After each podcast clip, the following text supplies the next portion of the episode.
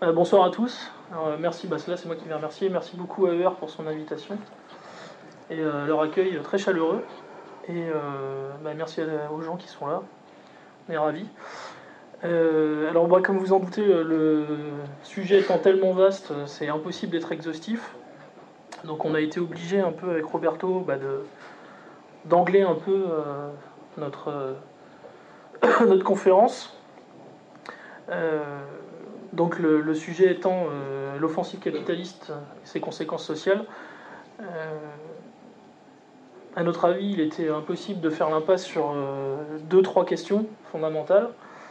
Et la première d'entre elles, à mes yeux, c'est ce qu'il est convenu d'appeler la construction européenne, qui est le bras armé aujourd'hui de toutes les politiques d'austérité et de démantèlement de nos modèles sociaux en France, mais euh, pas uniquement, évidemment, je pense à l'ensemble de l'Europe. Et un exemple malheureusement bien connu qui est la Grèce. Euh, que dire sur la construction européenne? En fait, pour les Français, et notamment pour le Parti socialiste français, c'est devenu une idéologie de substitution à, partir de 83 et le tournant de la rigueur. Euh, quand on avait décidé qu'il n'était plus possible de transformer la société et de rompre avec le modèle capitaliste, pour continuer à faire croire qu'on était de gauche, il y avait une solution, c'était de vendre le modèle européiste et euh, la construction européenne. Évidemment, l'autre euh, tartufferie en vogue euh, depuis cette époque, c'est le, dans les mêmes années d'ailleurs, ce n'est pas un hasard, c'est la construction, enfin la, fabrication de toutes pièces et la mise en place de SOS Racisme. donc cette idéologie de substitution en fait va, va permettre en fait tous les reniements à la gauche française, mais pas uniquement évidemment la droite gaulliste est évidemment parfaitement, enfin, dite gaulliste, est évidemment parfaitement complice et coupable. Et on a vu au fur et à mesure des années s'accélérer le processus. Euh, ça commence avec l'acte unique en 86, qui est une date euh, clé, qui est un peu moins connue que Maastricht, mais qui fera les beaux jours, notamment des fusions-acquisitions euh, dans, dans, le domaine économique et pour un grand nombre d'entreprises. Évidemment, Maastricht, bon là c'est la date la plus emblématique, la plus révélatrice. Euh, malheureusement, le référendum passera d'un cheveu à l'époque. Euh, les Français se rattraperont euh, en 2005, mais comme vous le savez si bien, nos dirigeants en ont décidé autrement, avec le traité de Lisbonne, qui d'ailleurs aujourd'hui fait directement partie de la Constitution, comme ça c'est plus simple. on a évidemment un dogme qui est extrêmement puissant dans la construction européenne, dans ce qu'ils appellent la construction européenne, puisque moi étant un, identitaire européen, euh, je refuse euh, d'appeler cette Union européenne. Elle est abusivement qualifiée d'européenne, puisqu'elle est sous tutelle de l'OTAN militairement, elle est vassalisée économiquement et elle est aliénée culturellement. Donc autant dire pour moi qu'elle n'a rigoureusement rien d'européenne. C'est une union euh, transnationale, plutocratique et sous influence américaine. Et donc, on a vu au fur et à mesure des années un certain nombre de dogmes, comme je vous le disais, donc, qui sont apparus et qui ont renforcé ce, système de démantèlement social. Évidemment, un des éléments les plus forts, c'est l'euro, qui est devenu aujourd'hui, euh, comme dirait Top, d'un concept zombie. Il reprend le sociologue allemand Ulrich Beck, qui parle de concept zombie comme le libre-échange d'ailleurs. Et l'euro, en fait, était euh, déjà, enfin, le verre était déjà dans le fruit dès le départ. Il y avait un péché originel avec la construction de cette monnaie unique, c'est qu'on ne fait pas une monnaie unique avec des économies divergentes et des différentiels compétitifs bien trop importants entre différentes nations. Qui en plus, une monnaie qui ne respecte ni les spécificités, ni les souverainetés, ni les particularités des peuples et des nations européennes. Euh, on est aujourd'hui en train d'assister à un phénomène qui est quand même extrêmement euh, troublant, mais euh, qui n'a rien de surprenant. Finalement, le, masque tombe. On l'a vu avec l'élection en Grèce, c'est-à-dire qu'on a vu euh, toute l'oligarchie en fait menacer la Grèce des pires foudres si Syriza était élu et si Tsipras arrivait au pouvoir. Alors que si on malheureusement on regarde d'un peu plus près ce qui est devenu le programme de Syriza, il s'est réduit à une peau de chagrin ces derniers mois. Et euh, un groupe qui l'a très bien dit et qui l'a très bien présenté, c'est le KKE, c'est le Parti communiste grec, qui d'ailleurs parle d'opportunistes et carriéristes pour les gens de Syriza et de Tsipras. Donc euh, que les dirigeants européens se rassurent, malheureusement, il ne se passera peut-être rien de fantastiquement révolutionnaire avec l'arrivée de Syriza à Athènes.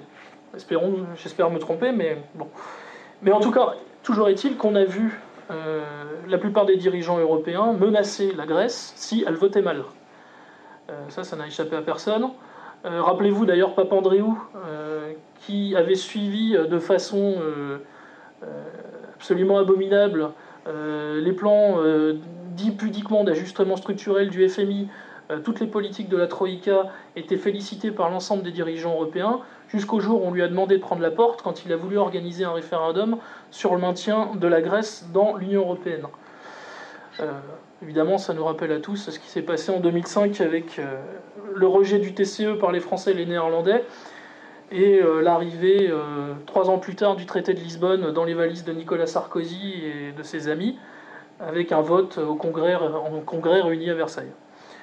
Euh, donc voilà, enfin, la construction européenne est fondamentalement, comme je le disais, le bras armé euh, de ces politiques d'austérité et de démantèlement social. Et euh, cette politique de destruction méthodique de modèles, mais en fait qui ne sont pas que des modèles sociaux, c'est aussi des modèles anthropologiques, est aidée par un deuxième facteur, qui est un facteur aggravant, qui est le chantage autour de la dette. Donc la dette française est de 2000 milliards, mais le patrimoine national, un élément qu'on ne donne pratiquement jamais, et qui est quand même fondamental, est estimé entre 13 et 14 000 milliards, une fois la dette publique et les dettes privées soustraites. C'est un élément qu'on ne donne jamais. Évidemment, on reviendra tout à l'heure ensemble, si vous le souhaitez, euh, pendant les questions-réponses, sur le pourquoi de cette dette et comment, évidemment, elle existe. Puisqu'elle est évidemment totalement illégitime. C'était une dette odieuse qui ne doit pas être remboursée. Au mieux, elle doit être restructurée, Enfin, au pire, elle doit être structurée, plutôt au mieux, elle devrait être répudiée. Euh, en 2012, pour ne donner que cet exemple, le Trésor français a payé 55 milliards d'euros d'intérêt sur sa dette. Ça a absorbé l'intégralité de l'impôt sur le revenu. 55 000 Oui, 55 milliards. Tu as dit 55. Pardon. 55 milliards qui ont, qui ont absorbé donc l'intégralité de l'impôt sur le revenu. Et pire encore, c'est que les deux tiers de cette dette euh, deux tiers de la dette a été contractée auprès d'étrangers, d'investisseurs étrangers. Alors, vous mettez investisseurs entre guillemets, hein, parce qu'il s'agit de banques, d'assurance-vie, euh, de fonds spéculatifs américains, des hedge funds notamment, et des fonds de pension, ce qui expose en plus la France à toutes les attaques spéculatives. Et dans un second temps, enfin, un chiffre qui est également très très éclairant, entre 1979 et 2012, la dette a augmenté de 1756 milliards. Et nous avons payé 1233 milliards d'intérêts.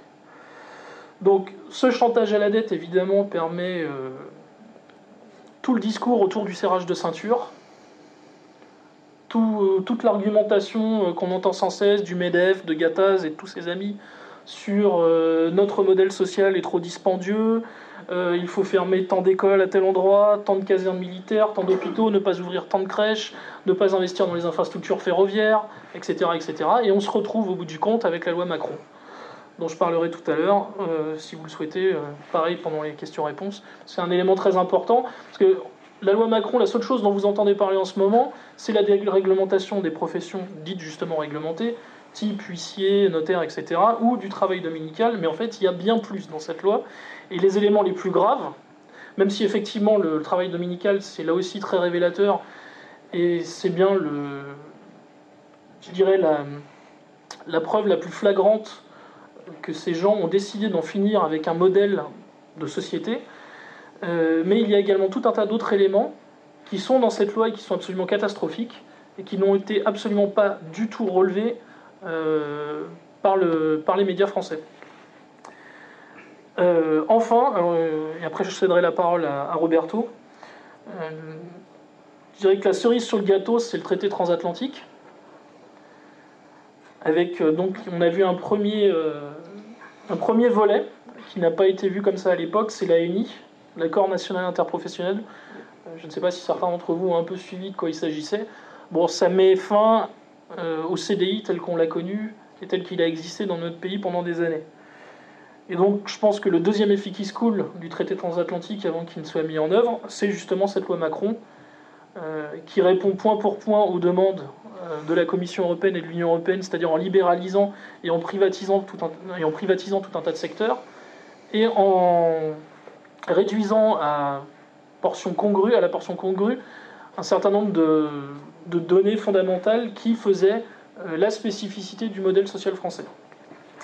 Voilà. Donc en fait, il y a trois éléments fondateurs, comme je vous disais, enfin fondamentaux, qui permettent en fait l'offensive capitaliste, le chantage autour de la dette, la construction dite européenne, et enfin donc le traité transatlantique.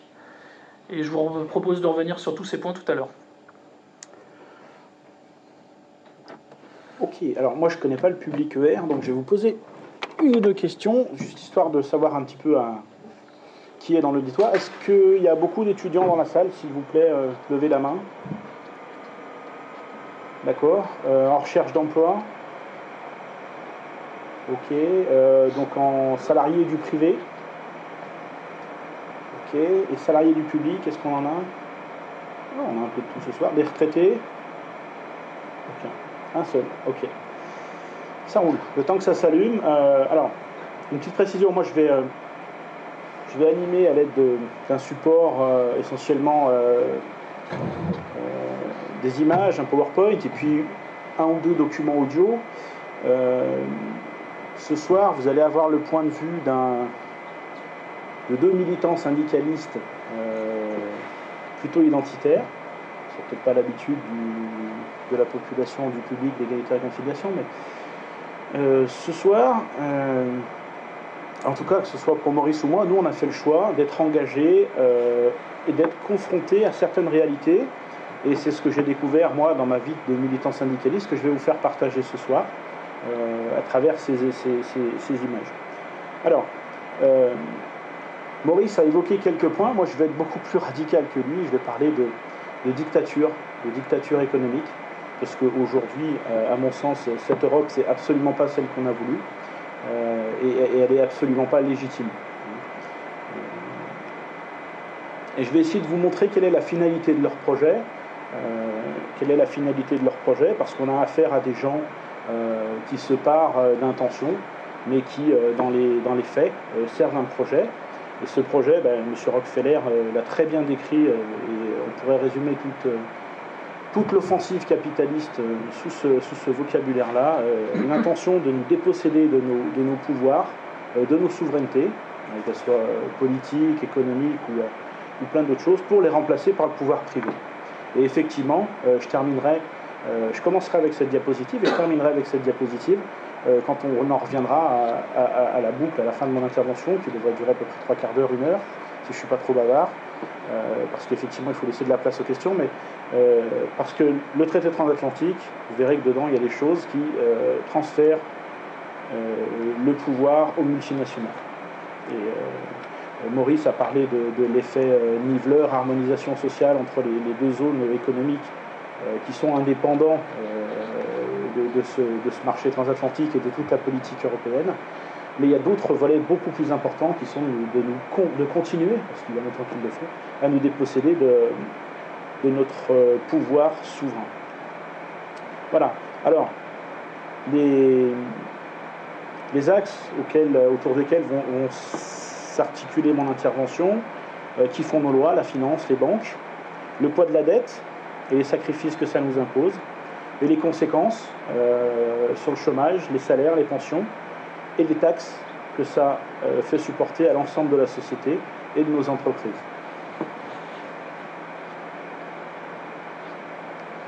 Alors, je vais repartir de loin, mais parce que je, pense que je vais essayer de vous montrer que dans, tout ça, il y a une logique.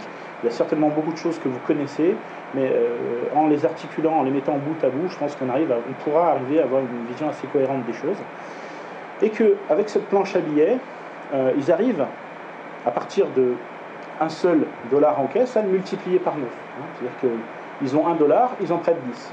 Enfin, ils en prêtent 9 exactement, puisqu'ils en gardent un en réserve. D'accord Et ça, ça a été dès 1913, dès la création de la Fed, ils ont fabriqué de l'argent. Et avec ça, dès 1914, ça leur a permis, alors qu'ils n'avaient rien, hein, les États-Unis étaient un État neuf, euh, ils venaient juste de construire cette banque centrale, et à partir du moment où ils ont pu imprimer euh, et créer de l'argent euh, autant qu'ils en voulaient, ça leur a donné un pouvoir immense. Aujourd'hui, en 2008, quand Lehman Brothers a fait faillite, son leverage, donc ce ratio de démultiplication de l'argent, était de 32 fois le montant de ses capitaux. Hein, donc ils ont commencé à 1 pour 9. Et en 2008, quand il y a eu la crise de la finance, ils étaient à 1 pour 32. Donc ils prêtent bien plus que ce qu'ils ont en caisse. Et aujourd'hui, nos banques françaises, elles sont à 1 pour 29. Maurice Allais, qui a été euh, le premier prix Nobel d'économie en France, disait que dans son essence, la création monétaire revient exactement euh, à la même chose que de fabriquer de la fausse monnaie. Et pour vous donner l'hérésie de ce système, pour vous montrer l'hérésie de ce système, le petit bout qui est en vert, c'est l'économie réelle, c'est le PIB mondial. Hein, les chiffres sont, de 2007, mais peu importe parce que euh, dans les proportions, euh, ce qu'il faut retenir, c'est que l'économie réelle, donc la valeur ajoutée, les richesses créées par les Chinois, les Américains, les Français, les Européens, toute la richesse réellement créée par l'activité productive, elle est de 45 000 milliards. Et tout le reste, 2 millions de milliards, c'est l'économie financière. Donc on a face à nous un monstre gigantesque, des masses monétaires et des sommes d'argent qui, qui, demandent qu'à être investies un peu partout à travers la planète. Et et quand on dispose de tous ces milliards, eh je serais tenté de vous dire de quoi a-t-on besoin? Hein, ben, Ça a été tout ce que portait en soi la théorie libérale, euh, et qui a, pour nom, qui a pour principal de dérégulation. Euh, les premiers, les néolibéraux dans les années 75-80, euh, à les avoir mis en œuvre, c'était Reagan.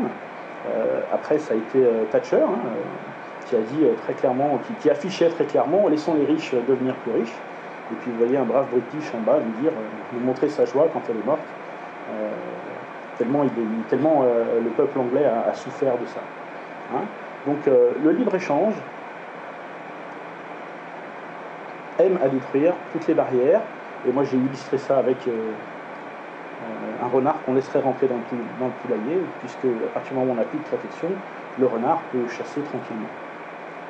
C'est l'image que je voudrais que vous ayez à l'esprit euh, quand on parle de ce capitalisme. Voilà, donc avec l'argent et les lots qui se sont fabriqués, euh, les prédateurs sont à l'œuvre. Et la dictature financière, elle est en train d'étouffer les peuples aujourd'hui. On va y revenir. Et pour parler tout à l'heure de, euh, de cette... Maurice évoquait tout à l'heure la, privatisation de l'émission de monnaie. Euh, là encore, c'est pour se soumettre aux dogmes libéraux, à la théorie libérale. Hein, puisqu'il y avait par exemple M. von Hayek, mais ce n'était pas le seul, euh, qui prenait la dénationalisation de la monnaie. Et donc c'est parce qu'on s'est soumis à cette théorie euh, économique libérale que on en est arrivé en France en 1973. je pense que c'est des choses que vous connaissez, mais je, les rappelle quand même. parce que M. Giscard d'Estaing et M. Pompidou, un ancien de la Banque Rothschild, ça vous rappellera quelque chose avec Macron, euh, ont décidé euh, d'interdire à la Banque de France euh, d'émettre sa propre monnaie. c'est des articles de loi, alors quand vous, les journalistes de la presse économique qui se croient malins, vous disent oui, mais la loi de janvier 73, elle n'existe plus. Mais si, elle a été reprise par article 104 du traité de Maastricht et le 123 du traité de Lisbonne, qu'on avait refusé, mais qui se sont empressés de ratifier, et eux savaient très bien pourquoi.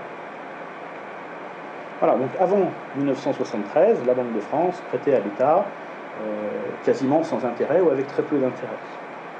Euh, depuis, donc, euh, les États sont obligés d'aller emprunter de l'argent sur les marchés, et si on regarde en haut, à droite pour vous, comme pour moi d'ailleurs, la Grèce, en juillet 2011, donc sur des obligations à 5 ans, elle empruntait à quasiment 20%. Donc ça veut dire qu'elle ne pourrait jamais rembourser. Alors que si elle avait fait euh, si, elle n'avait pas fait le même choix qu'a fait la France ou qu'ont fait les autres pays européens, euh, à savoir euh, ils auraient continué à émettre leur propre monnaie sans forcément payer des taux d'intérêt astronomiques, on ne se serait pas soumis au mécanisme du marché et on n'aurait pas à payer des taux d'intérêt astronomiques qui conduisent aujourd'hui à ce désastre social qui a obligé le, peuple grec à réagir. Mais ce mécanisme-là de, privatisation des obligations d'État sur les marchés, euh, il est européen. Il est européen et ça nous coûte cher. Ça nous coûte cher. Donc Maurice, euh, on l'a dit tout à l'heure, la dette française, elle est quasiment à 2000 milliards aujourd'hui. Et il faut savoir qu'à l'intérieur de ces 2000 euh, milliards de dettes, sans jamais rembourser le capital, hein, le capital c'est toute la partie qui est en bas, si on n'avait pas accepté de privatiser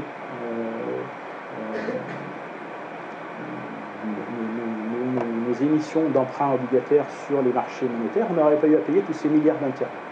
D'accord? Donc on aurait juste une dette qui serait au niveau euh, le plus bas, c'est-à-dire ici. Donc 1800-2000 milliards euh, de dettes cumulées. Le capital de la dette n'est que 400 milliards et on ne le remboursera jamais. Euh, par contre, depuis 1992, donc l'entrée dans l'Europe de Maastricht, nous avons payé 1100 milliards d'intérêts. Uniquement parce qu'on a choisi de changer notre, notre manière euh, d'émettre nos obligations d'État. Alors, il faut tordre le cou à un, mythe euh, profond qui est de dire que la dette, c'est la gauche. Euh, la dette, c'est la gauche, et c'est même encore plus la droite. C'est la droche. Hein, la droche. simplement, il, faut, il faut avoir à l'esprit que tous ne font qu'entretenir le système et jamais ils ne le remettent en cause. Alors, le poids des intérêts aujourd'hui dans le budget de l'État, euh, donc ils appellent ça pudiquement engagement financier de l'État, hein, c'est la toute première ligne. 48 000, 50 000 milliards, 50 000 milliards d'euros tous les ans. Donc c'est plus que le budget euh, de l'enseignement, et c'est une fois et demi plus le budget euh, de la défense nationale. Tout ça, ces 50 000 milliards, on ne fait que rembourser les intérêts. On ne rembourse absolument pas le capital. Donc quand on a accepté ce changement de loi, on s'est nous-mêmes enfermés dans un piège, et ce piège-là, c'est l'ensemble des pays européens qui sont dedans, voire ailleurs, au-delà. Donc ce que nous vivons, ce n'est pas une crise, c'est une escroquerie énorme, euh, et c'est ça qui étouffe la France aujourd'hui. Hein, c'est le poids de la dette, mais comme vous le disait Maurice tout à l'heure, euh, cette dette, elle est totalement illégitime, hein, puisque, alors certes, effectivement, Pompidou, Giscard avaient été élus, mais est-ce qu'ils avaient été élus euh, pour, euh, pour euh, engager ces réformes-là qui nous ont conduits dans, dans, dans, ce piège, dans ce piège libéral? Faire ça le 3 janvier en plus. Hein. Ah, ils sont forts pour faire ça l'été.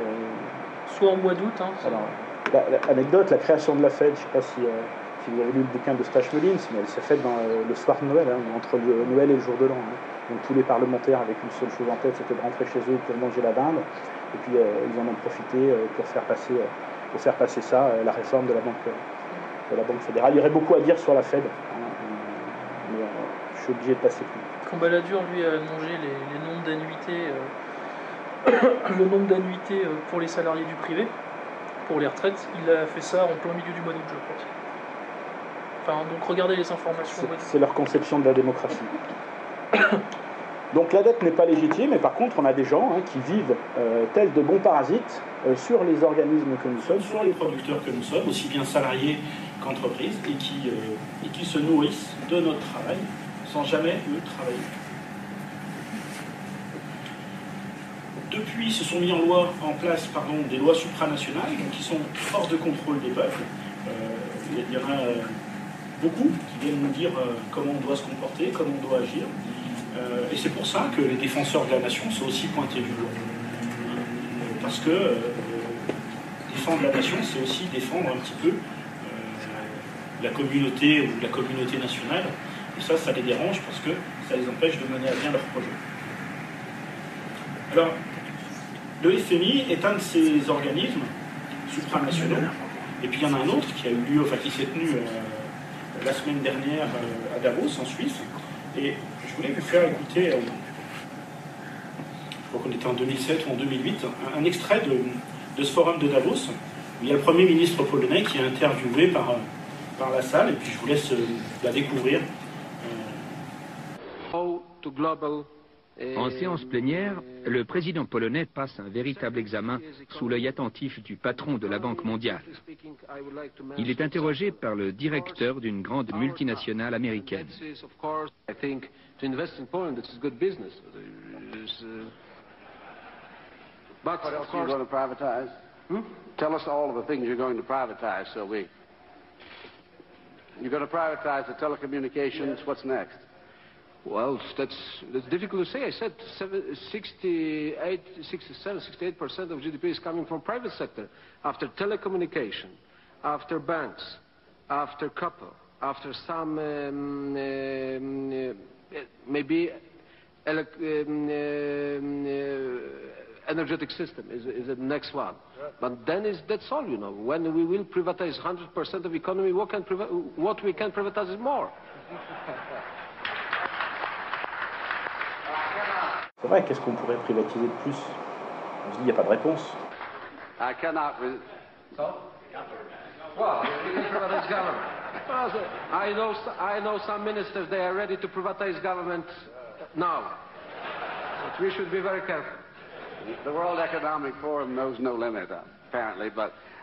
Voilà, on s'imaginait que privatiser les gouvernements, c'était même pas envisageable, mais il y en a qui y travaillent. Il y en a qui y travaillent depuis longtemps. Depuis longtemps. Voilà. Alors le FMI, je vous disais, c'est une de ces organisations euh, supranationales qui vient nous dire un petit peu euh, comment, on devrait, comment nos gouvernants devraient se comporter et, quelle devrait être notre politique économique. il faut savoir que c'est Madame Lagarde, donc l'ancienne ministre de l'économie, qui a préconisé, hein, pour sauver les banques européennes, comme ça avait été le cas à Chypre, je ne sais pas si vous suivez l'actualité économique, mais à Chypre, euh, ils avaient été fonctionnés les comptes, euh, les comptes des... Les dépôts des épargnants. Voilà, des, dépôts des épargnants. Enfin, des et ils ont ponctionné unilatéralement 10% sur les comptes pour sauver les banques qui étaient en déficit. Eh bien, sachez que euh, l'Union européenne, à partir du 1er janvier 2016, a voté exactement la même chose. Et à partir du 1er janvier 2016, eh ben, ils pourront venir euh, taper dans le compte euh, sans aucune vergogne pour sauver les banques. Sauf erreur de ma part, je crois que le texte d'ailleurs a été écrit par le commissaire français euh, Michel Barnier. Donc vous pourrez aller, toutes les informations que, qu'on vous donne ce soir, vous pourrez les vérifier. Vous, taperez bail-in des banques. Hein. Bail-in des banques. c'est ça qui. Ok. Alors, les banques, elles investissent, elles jouent, c'est le principe du capitalisme. Elles ont, pour la rémunération de leur risque, un taux d'intérêt. Et quand on se trompe, eh ben on fait faillite. C'est le jeu. Simplement là, on a forcé la, Grèce, on ceux qui avaient investi en Grèce auraient dû faire faillite, on a obligé le peuple grec à rembourser, sous la contrainte. Et là, c'est exactement la même chose qui se passe. Ils sont en train de sécuriser leurs placements et leurs investissements au détriment euh, de nous, des petites gens, des entreprises. Hein.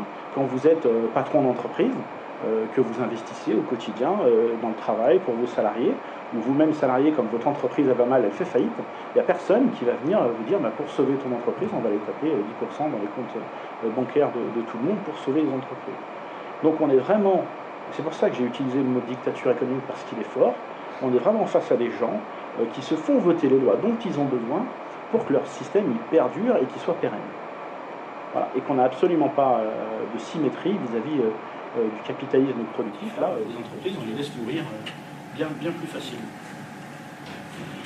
Et on en arrive à la conclusion simple, comme les, USA sont en partie prisonniers de, la montagne de dollars qu'ont les Chinois ou d'autres, mais que nous aussi, nous sommes prisonniers de nos débiteurs.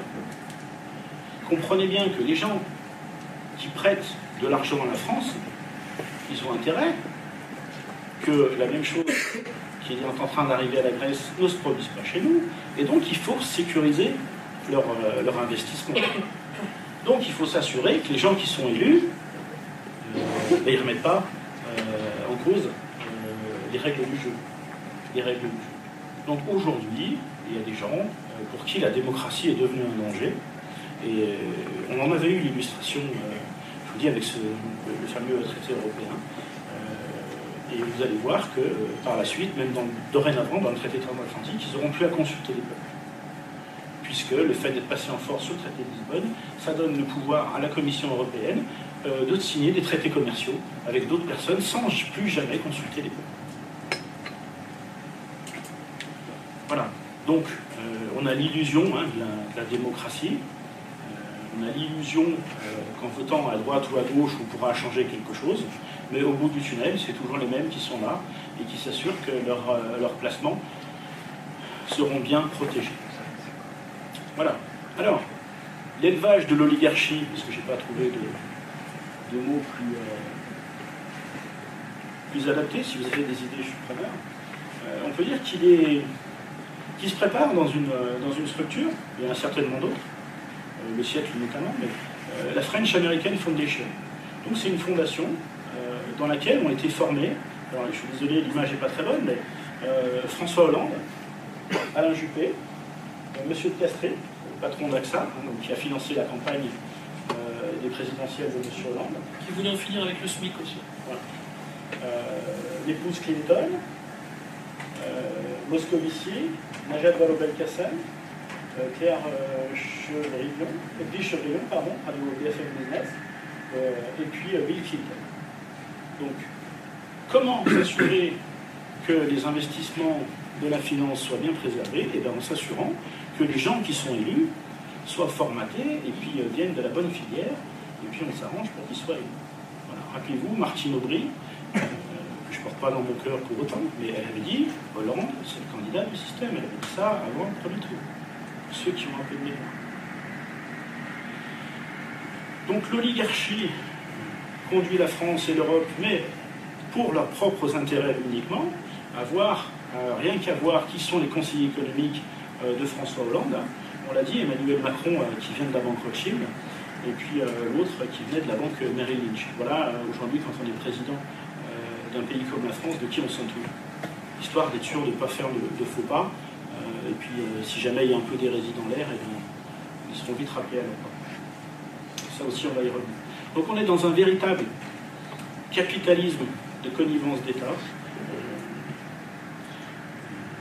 ceux qui ont placé des milliards en France en finançant la dette s'assurent que leurs investissements seront préservés.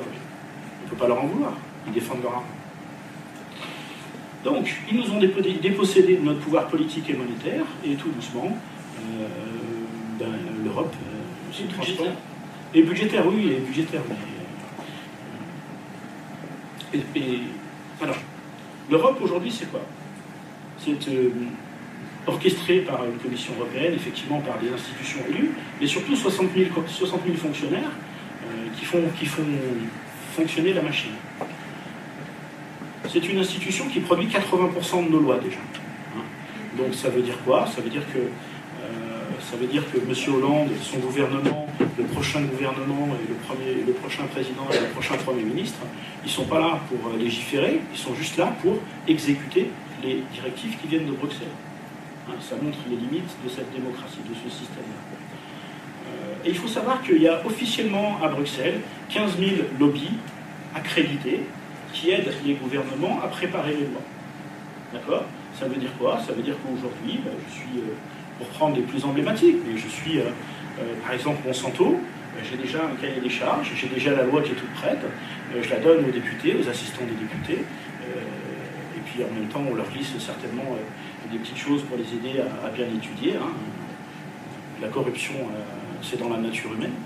D'accord Et puis bah, derrière, c'est comme ça qu'ils arrivent à imposer la vision du monde dans, les législations euh, européennes.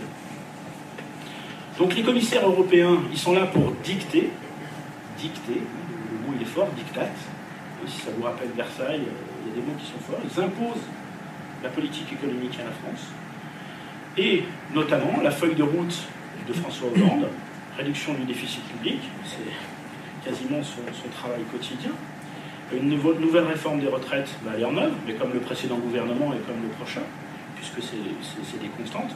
La mise en œuvre d'un accord sur le marché du travail, on va y revenir, on va y revenir pardon. Euh, faire, baisser le coût du travail, euh, euh, ça aussi c'est déjà possible, mais c'est aussi une constante, et c'est ce que je vais développer après dans les conséquences sociales. Augmenter la compétitivité des entreprises, ben ça le pacte de responsabilité, le CICE sont là pour ça, et on va y revenir aussi. La simplification du Code du travail, c'est un des volets du pacte de responsabilité. Et la libéralisation des services, là aussi, tout doucement, euh, vous allez voir que la dérégulation européenne, euh, elle se fait. Il faut savoir que les services, aujourd'hui, représentent 70% à peu près de notre PIB, notre produit intérieur brut, de la richesse produite. Donc jusqu'à présent, la mondialisation, elle n'avait touché que l'industrie, si je peux dire. Demain, avec la, libéralisation des services, on va s'attaquer au, gros morceau. Là, pour l'instant, on on n'a touché que, la surface des choses. Donc Hollande devra réformer, sinon il subira exactement le même sort que, Berlusconi en Italie.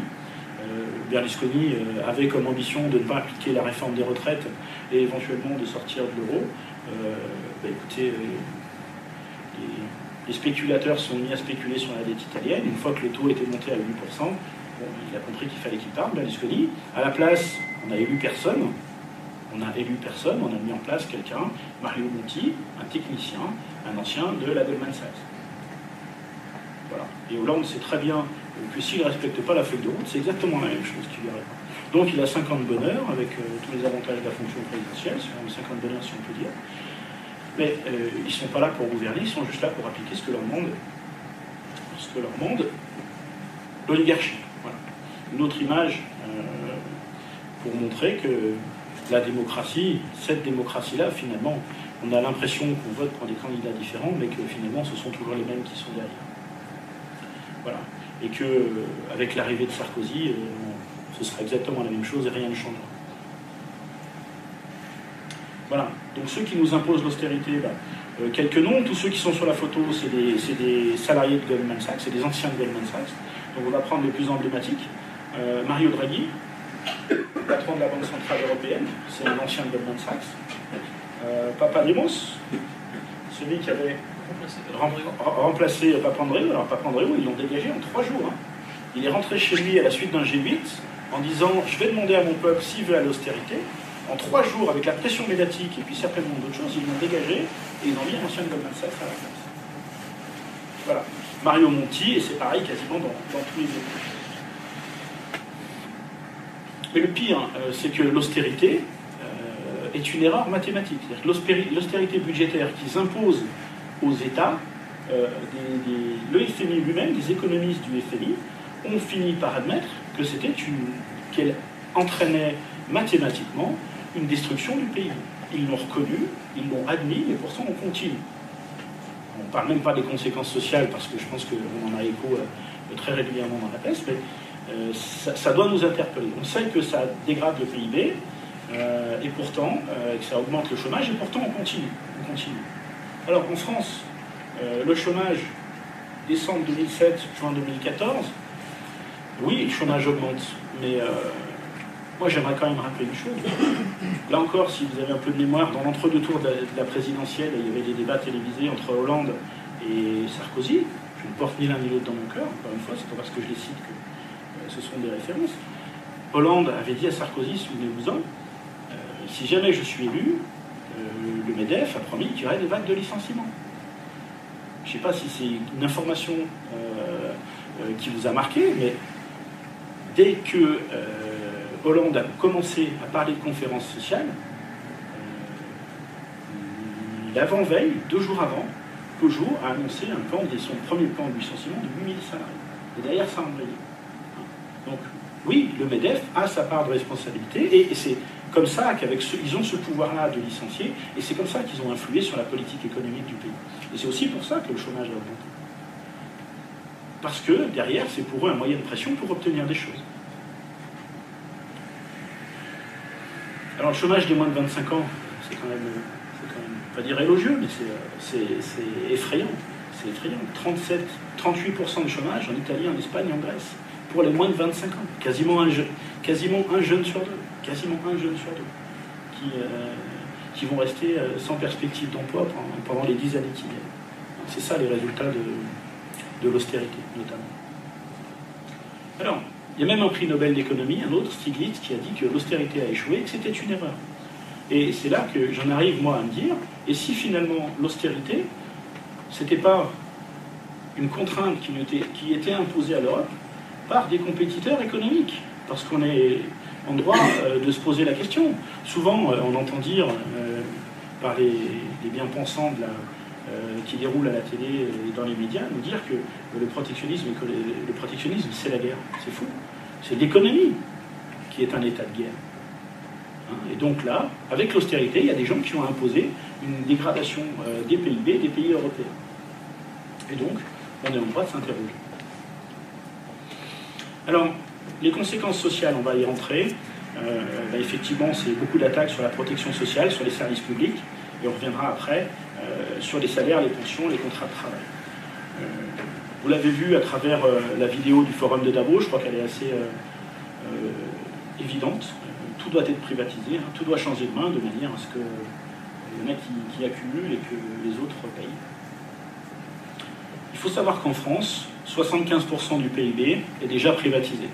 Ça veut dire quoi? Ça veut dire qu'il y a 25% euh,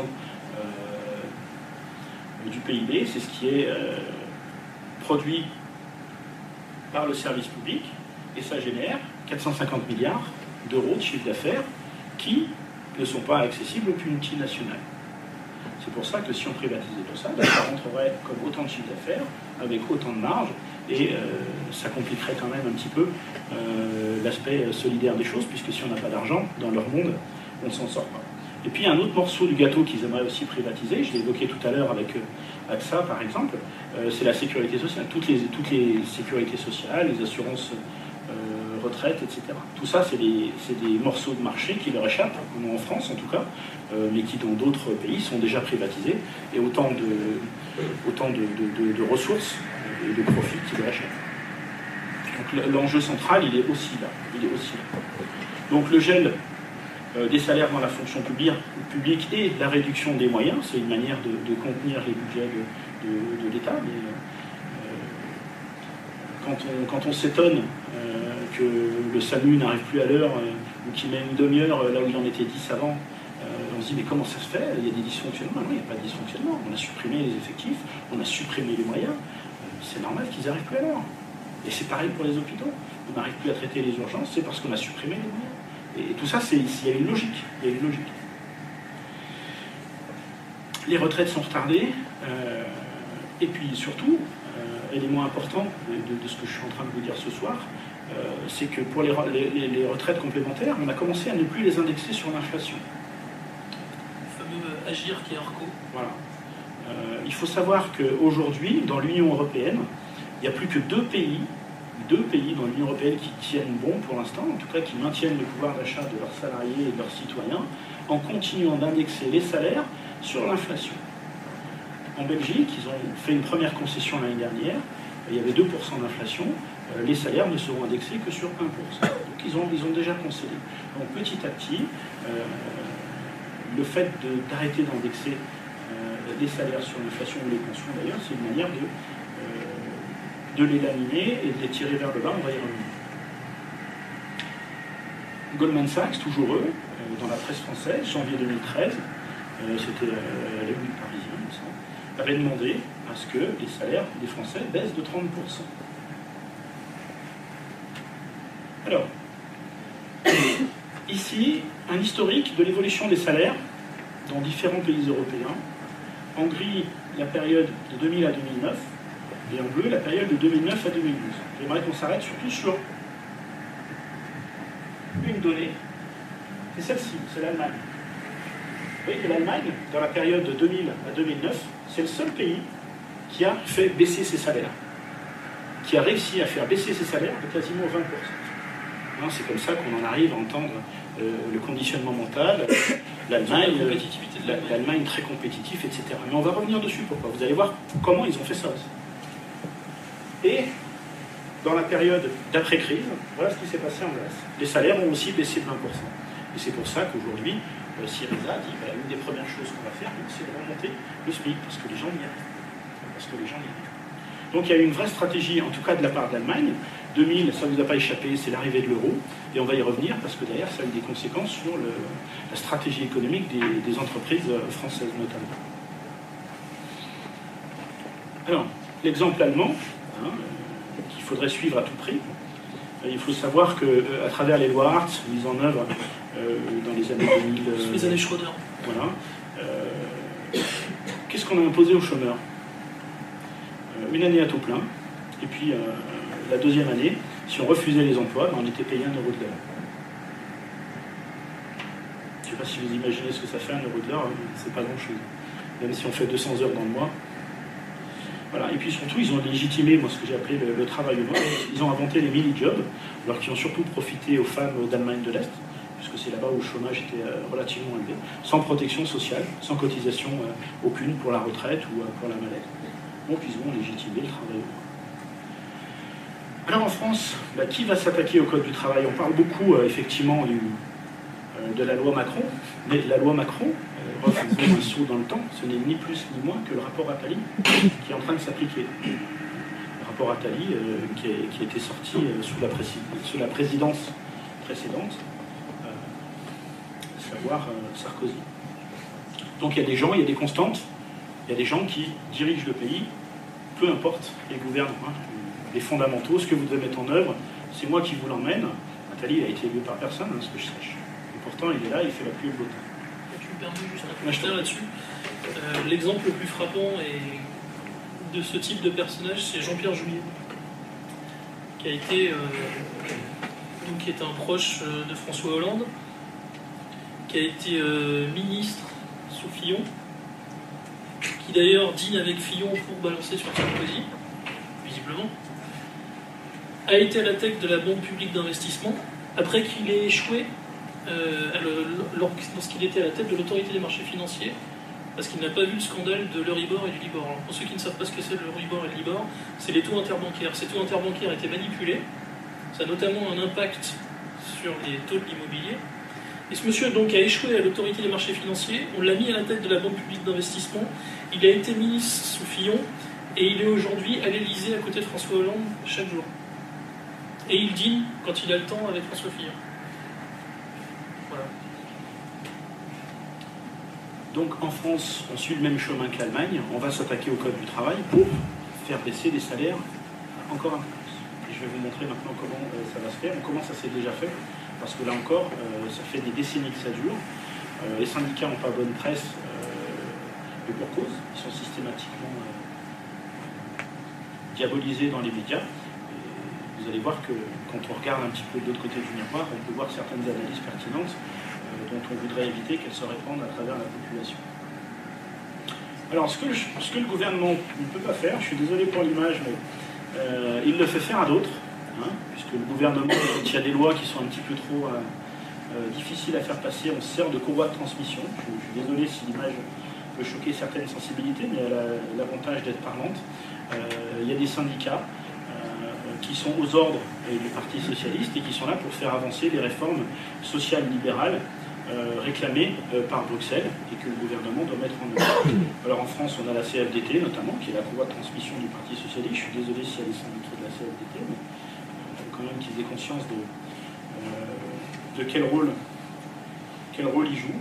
Euh, et, je vais permettre à, à Madame Parizeau de, de nous le dire, parce que c'est facile d'écouter Roberto raconter. euh, Moi, ce que je vois, c'est que euh, côté MEDEF et côté CFDT, qui sont, il faut, faut bien comprendre que ce sont eux les, les- les moteurs de toute négociation aujourd'hui en France. Rien ne se passe si, ça ne se, euh, si quelque chose n'est pas possible entre ces deux institutions.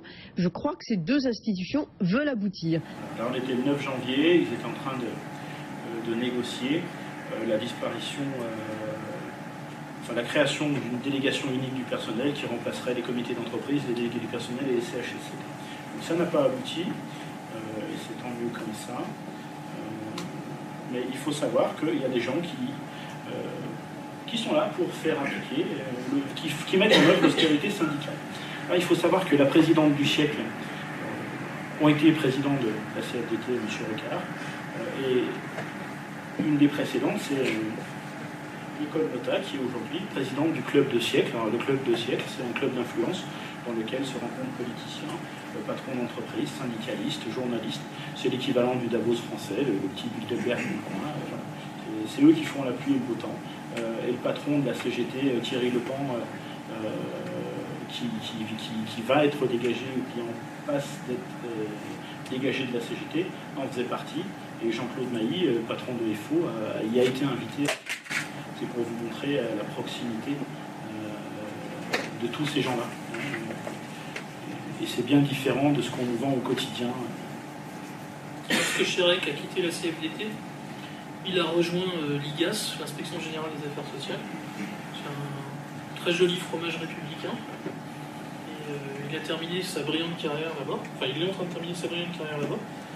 Et il a quand même fini de transformer la CFDT en, syndicat d'accompagnement. Il n'y a pas de euh, syndicat de collaboration de classe. euh, son père, en fait, euh, c'était intéressant, son père. euh, quand certaines aciéries ont fermé au début des années 80, notamment dans l'est de la France, sont permis de proposer de transformer les mines et certaines aciéries en parcs d'attractions pour touristes. Et ils voulaient en consacrer un, notamment au Schtroumpf, pour l'anecdote.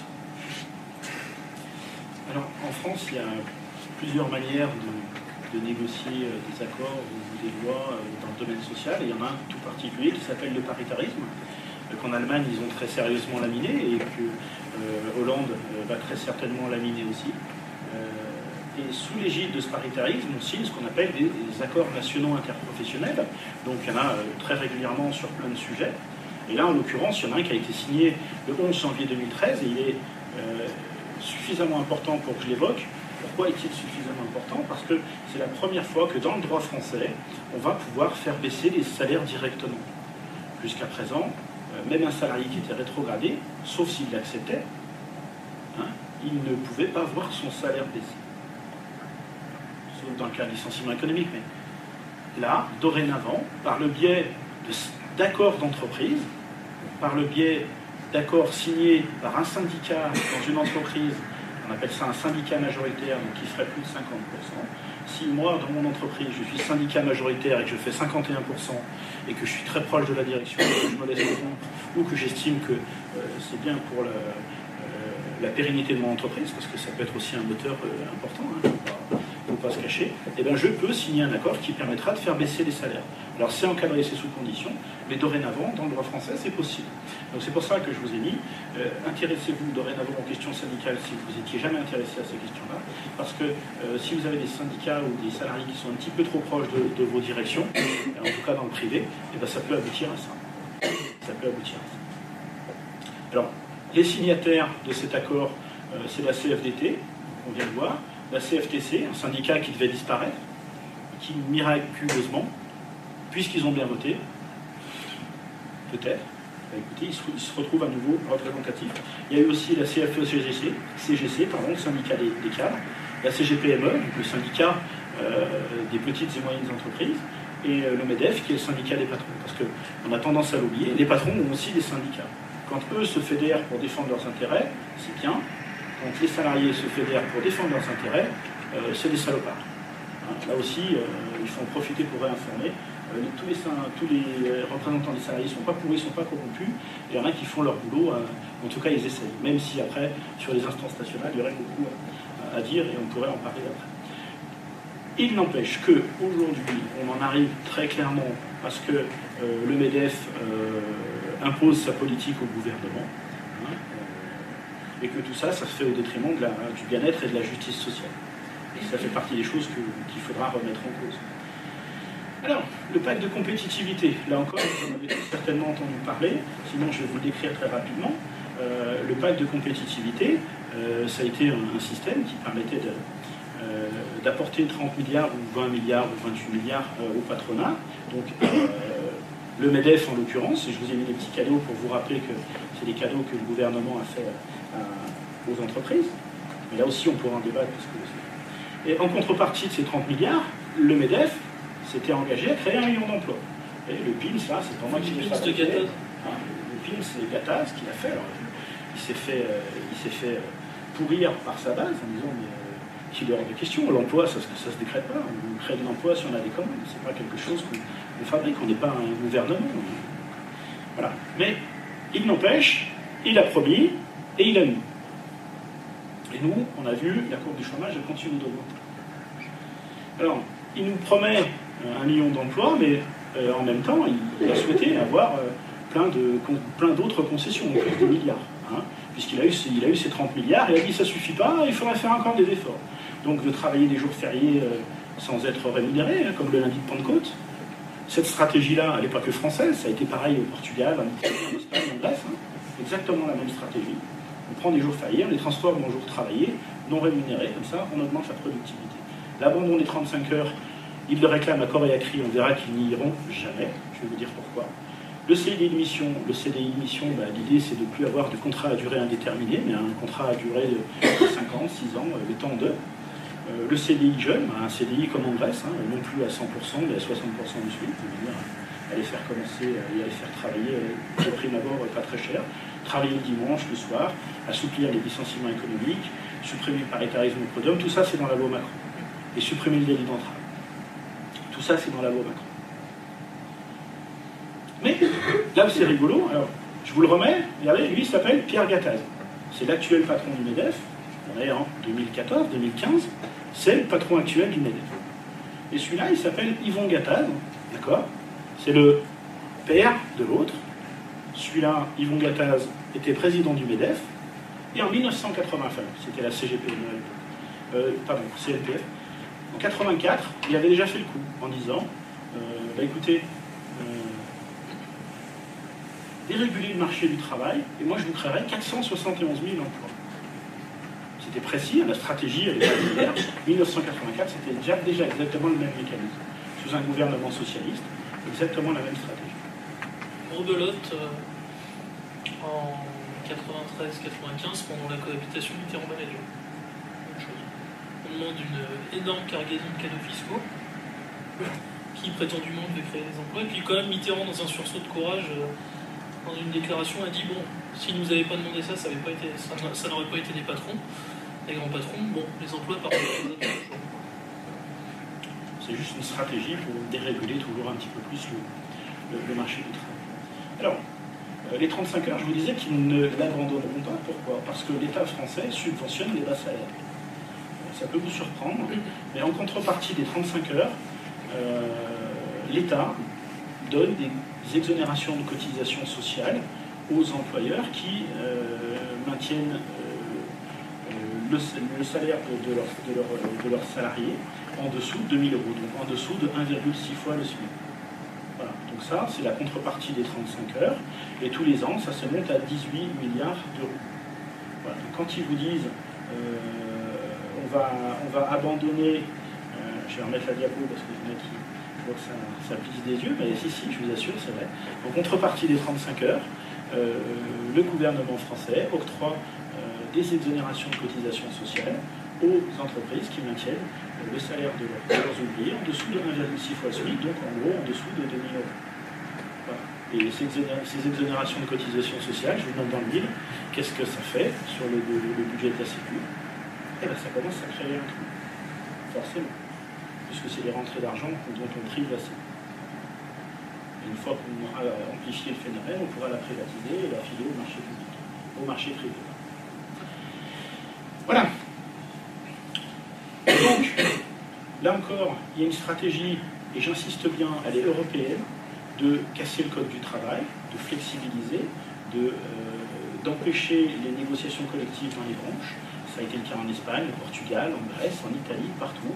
Ils ont attaqué euh, les branches. Euh, ils ont fait en sorte de détruire les conventions collectives parce que c'est un droit qui vient s'empiler sur le code du travail, qui vient l'améliorer énormément. Et puis il y a un truc qui s'appelle la forteresse, et là je vous réserve pour la diapo d'après, mais ce qu'ils appellent eux la forteresse, en fait, c'est le contrat à durée indéterminée.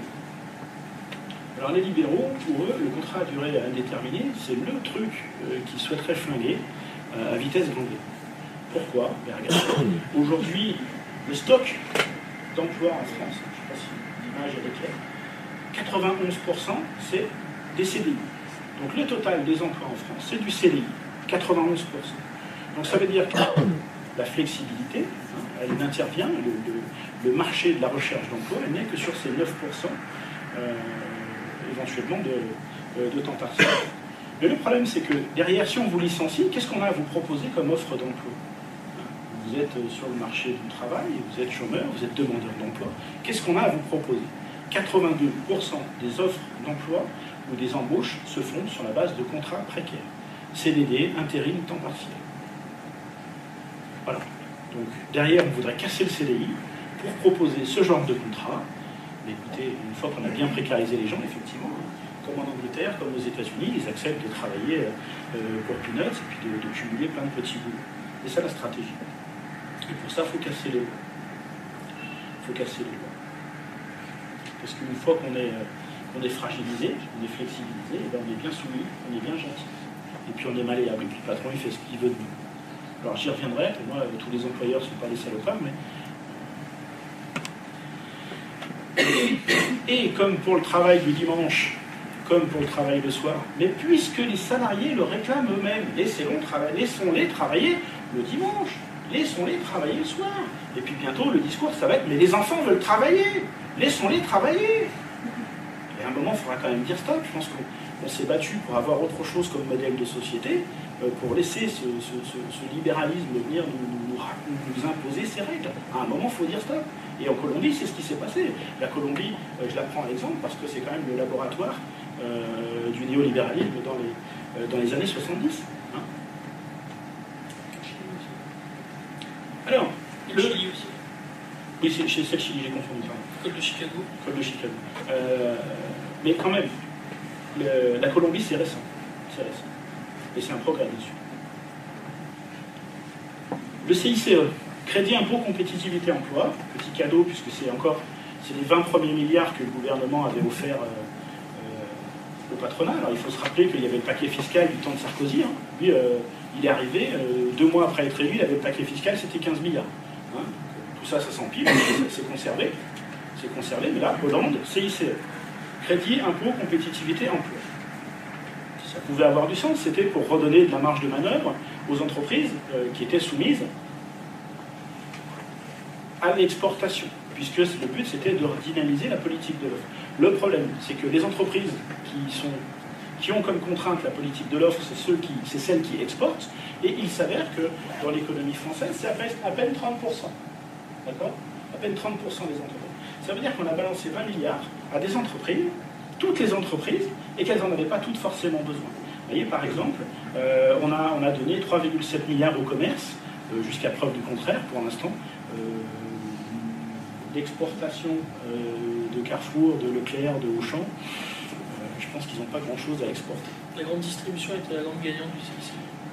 Et le CICE a été en partie financé, enfin financé par une baisse des dépenses publiques et par une hausse de la TVA de 19,6 à 20% et de 7 à 10. Et au final, euh, quand on creuse un petit peu et qu'on écoute euh, BFM Business, qui est mon cas euh, quasiment en permanence, parce que effectivement je m'intéresse à ces questions, on apprend que les patrons, ils le disent clairement, hein, le CICE ne permettra pas de créer d'emplois, il permettra juste de reconstituer les marges des entreprises. Et ça, on le retrouve dans le rapport gallois. D'accord? Le rapport gallois, c'est il date de 2013. 2013 hein. Euh, C'était un rapport sur la, compétitivité de l'industrie française. Et qu'est-ce qu'il nous dit? Intéressons-nous, ça c'est les marges des entreprises euh, globalisées au niveau d'un pays. Donc l'Allemagne, on voit que ses marges depuis 2009, donc l'Allemagne en rouge, hein, depuis 2009, ses marges ont énormément augmenté. Et en même temps, on voit que celles de la France n'ont pas arrêté de se casser la gueule. Et cette différence-là, entre la France et l'Allemagne, ça pèse 100 milliards d'euros. Ça pèse 100 milliards d'euros.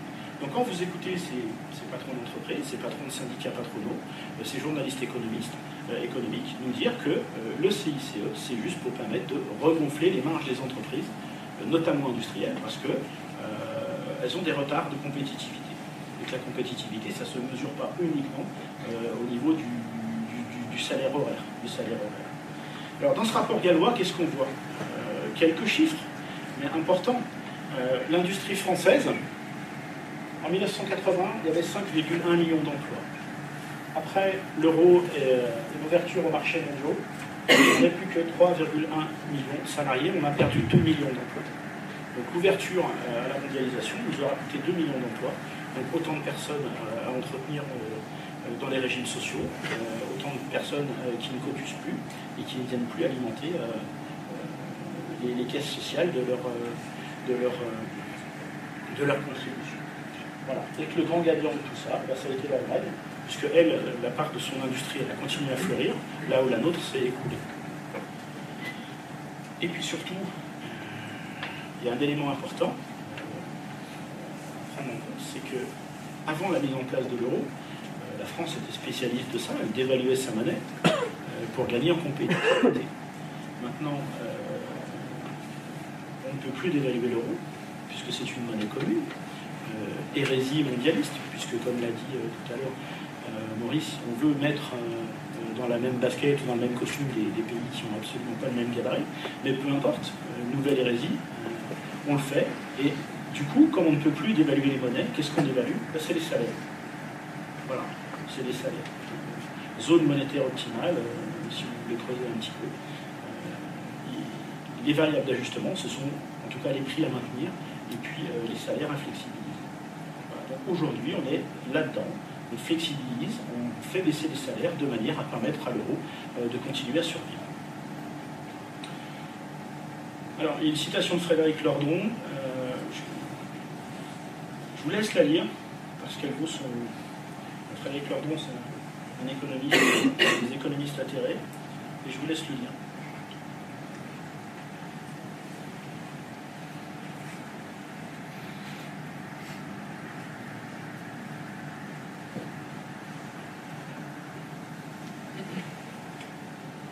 Il dit, en quelques mots simples, euh, que l'euro est une construction qui a permis euh, l'emprise euh, sur les politiques économiques européennes.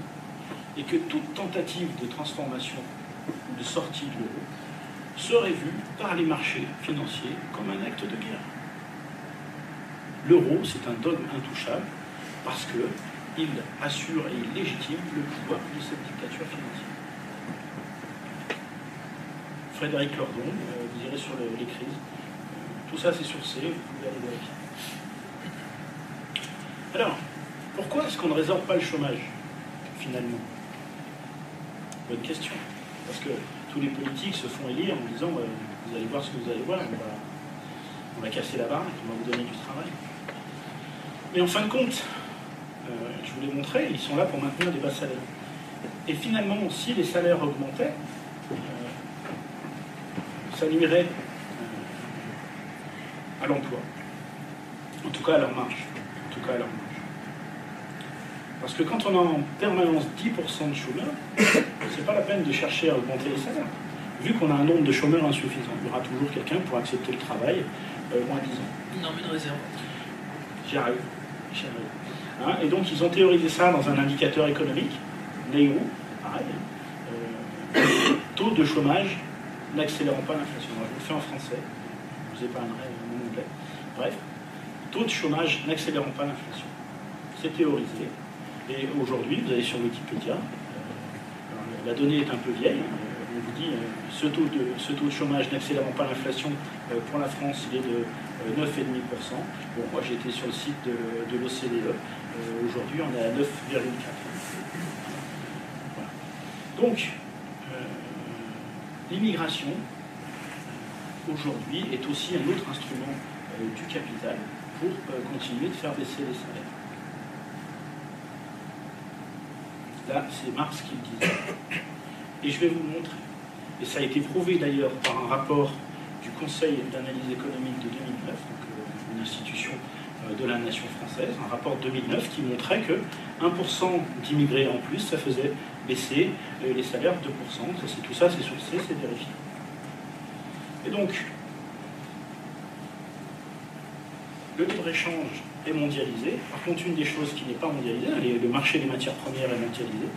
Une des choses qui n'est pas mondialisée, ce sont les salaires. Donc, la pression se porte tout naturellement là où il y a moins de défense, là où il y a moins d'organisation, c'est-à-dire sur les salaires.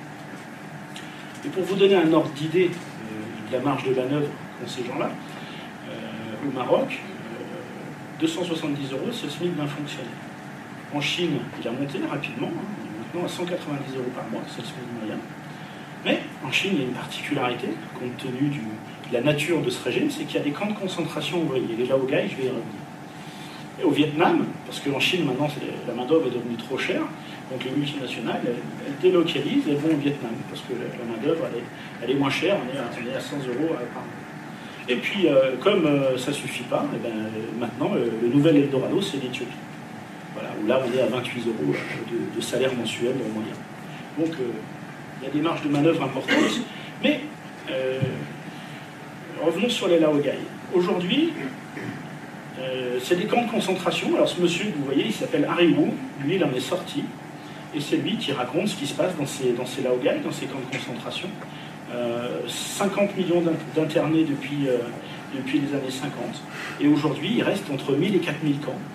3 à 5 millions d'internés aujourd'hui. Alors, je ne sais pas si vous avez une idée de ce que ça représente. En France, aujourd'hui, la population active, c'est à peu près 25 millions hein, de, personnes. Donc, ça veut dire qu'un cinquième de la population chinoise est interne. Enfin, l'équivalent de notre. Euh, du, cinquième de notre population active en France est internée dans des camps de concentration en. Alors, dans ces camps de concentration, on y travaille 18 heures par jour. Euh, si on n'atteint pas les objectifs, les cadences, eh ben, on n'est pas, l'oubli. Euh, et certaines multinationales en sont clientes. Et puisque dans la théorie libérale, rien ne doit se perdre, euh, eh bien, sachez que les organes des, défunts sont aussi commercialisés. Et encore tout ça, je vous dis, c'est vérifiable. Autre exemple, c'est Foxconn aussi. Alors là, quand les ouvriers euh, se suicidaient en se défenestrant, ils installaient des filets sous les fenêtres pour que les gens se réceptionnent en sautant. Vérifiable aussi. Hein. Donc la, démarche de culpabilisation dans laquelle on est entraîné, que Maurice a évoqué tout à l'heure dans son introduction, c'est celle qui tend à nous culpabiliser et à nous faire admettre qu'on doit concéder plein de choses pour se mettre au niveau euh, de la compétition euh, économique mondiale. Mais le problème, ce qu'il faut savoir, c'est qu'on a face à nous 3 milliards de personnes euh, qui sont payées jusqu'à 20 fois moins que nous. Donc si on continue sur cette pente-là, on va finir au même niveau de salaire et au même niveau de précarité. Il faut savoir qu'aux États-Unis, l'Obamacare, l'équivalent de notre sécurité sociale, elle date de 3-4 ans. Ça veut dire qu'ils n'ont jamais eu de sécurité sociale et que là-bas, vous pouvez crever sur un trottoir, ça ne dérange personne. Donc, si c'est ce modèle de société-là continuons comme ça. Euh, mais si on a envie de préserver ce qu'on a, à un moment, il va peut-être falloir se remettre en question et se demander comment on peut être utile euh, à freiner ce système. Voilà. Donc il y a une expression euh, que j'aime bien utiliser, c'est les salariés nus, ceux qui n'ont aucun droit, face aux salariés habillés, ceux qui ont beaucoup de droits. C'est une expression qui date déjà des années 30 et qui était déjà utilisée à cette époque-là pour montrer la concurrence déloyale qu'il pouvait y avoir.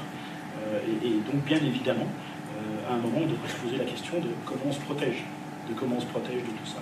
Parce que le libre-échange, sans frontières, sans limites, c'est bien, mais je pense que c'est assez limité. Alors, la fameuse Allemagne, je vous ai mis une seule flèche jaune, et là, la carte que je vous ai mise, euh, c'est le SMIC, les SMIC européens. Parce qu'on disait le miracle allemand.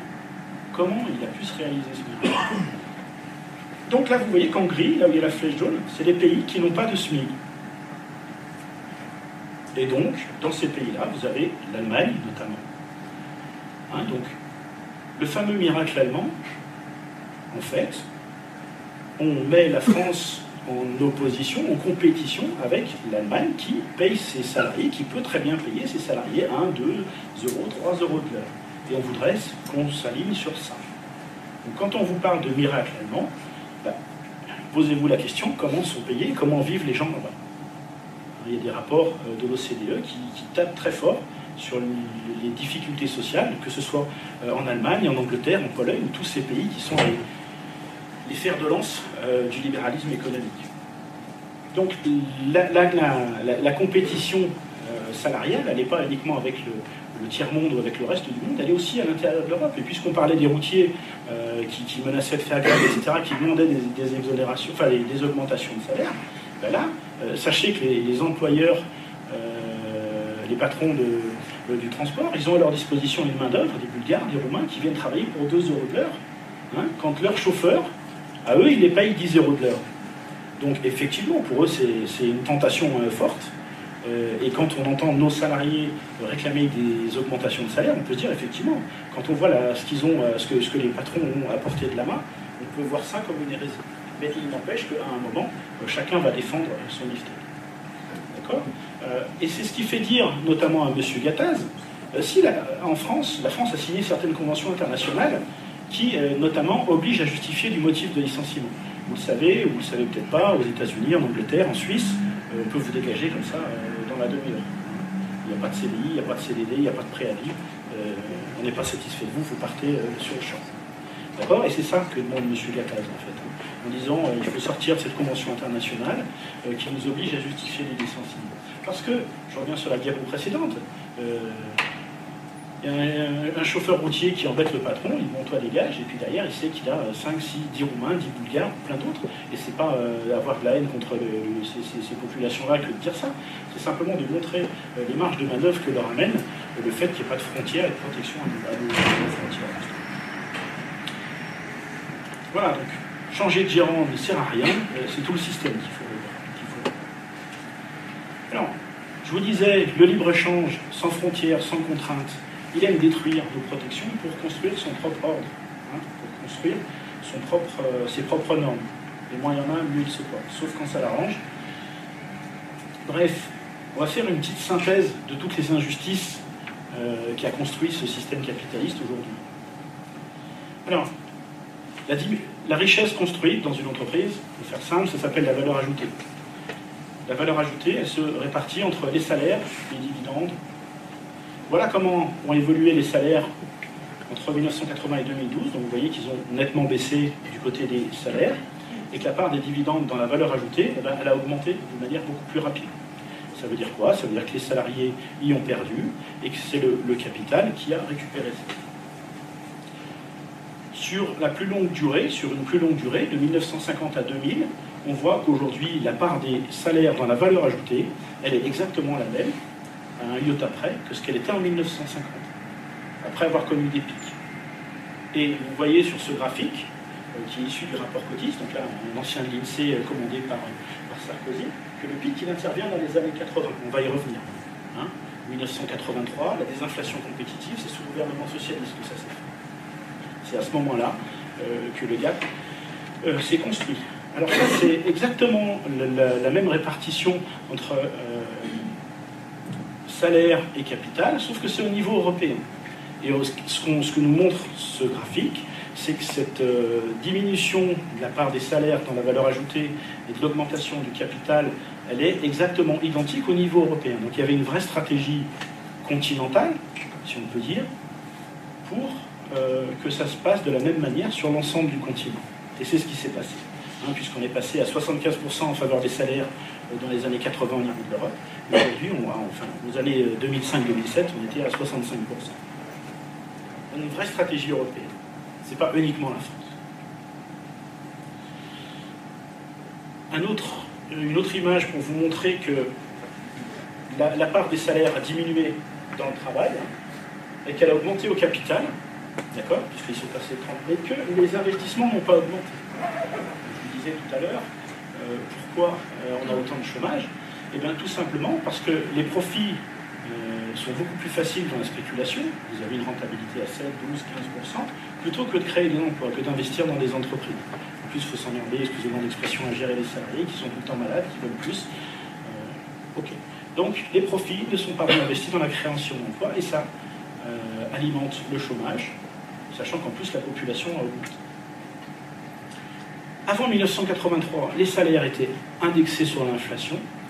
Sous gouvernement socialiste, euh, ils ont fait ce qu'ils ont appelé la désinflation compétitive. Donc on a arrêté, on a arrêté pardon, de, permettre aux salaires de suivre l'inflation, et donc ça a été une baisse du pouvoir d'achat généralisée depuis cette époque-là.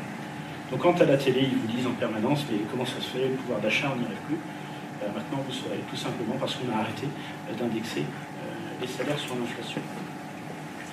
Une autre manière euh, de bouffer notre pouvoir d'achat, ça a été bien évidemment l'introduction de l'euro, puisque à ce moment-là, il y a eu des hausses de prix énormes, hein, malgré tout ce qu'avait pu dire Fabius à l'époque, qui sont sous contrôle. Il y a des organismes indépendants, tels que 60 millions de consommateurs, qui ont, tiré la sonnette d'alarme et qui ont mis en évidence qu'on sentait tous dans nos quotidiens, dans tous les pays d'Europe, hein, que ceux qui ont des amis ou de la famille dans d'autres pays savent que ça a été exactement le même mouvement. C'était de l'inflation masquée. Voilà, c'était de l'inflation masquée. Et après, dans la théorie de la construction de la zone euro, on nous a dit, euh, pour qu'elle soit optimale, il faudrait qu'il fallait que les prix soient sous contrôle. Mais comment voulez-vous que les prix soient sous contrôle alors qu'il y a une spéculation euh, sur les marchés euh, des matières premières du fait de la mondialisation des échanges. Donc les prix ne peuvent pas être sous contrôle. Les prix ne peuvent pas être sous contrôle, en tout cas pas dans ce système. Hein, et donc, bien évidemment que les prix augmentent plus vite que les salaires, et c'est pour ça qu'il faudra remettre à l'ordre du jour l'échelle mobile des salaires. L'indice des prix est éminemment contestable en France tout le monde sait qu'il ne correspond absolument pas à la réalité du pouvoir d'achat et à la, réalité des besoins. Et je vous invite à lire un livre que vous trouverez certainement sur, euh, sur le stand euh, des livres euh, de contre-culture, La Révolution européenne, de Francis Delésy qui rappelait qu'à une autre époque, on avait fait du panier de la ménagère l'alpha et l'oméga du bien-être des populations. Hein, quand on a voulu s'affranchir du libéralisme économique, on avait fait de cet étalon-là le bien-être du peuple, la première des variables économiques. Acheter ce livre est vraiment très intéressant. Voilà. Alors aujourd'hui, le capitalisme financier contrôle à nouveau les États. Et je vous ai dit tout à l'heure que je souhaitais introduire une distinction entre les grandes et les petites entreprises. Pourquoi? Parce qu'il euh, s'avère qu'elles ne sont pas du tout taxées de la même manière. J'ai bientôt terminé. Ne sont pas du tout taxées de la même manière. Hein. Euh, les toutes petites entreprises sont taxées à 28%, les PME à 22% et les grands groupes à 8%.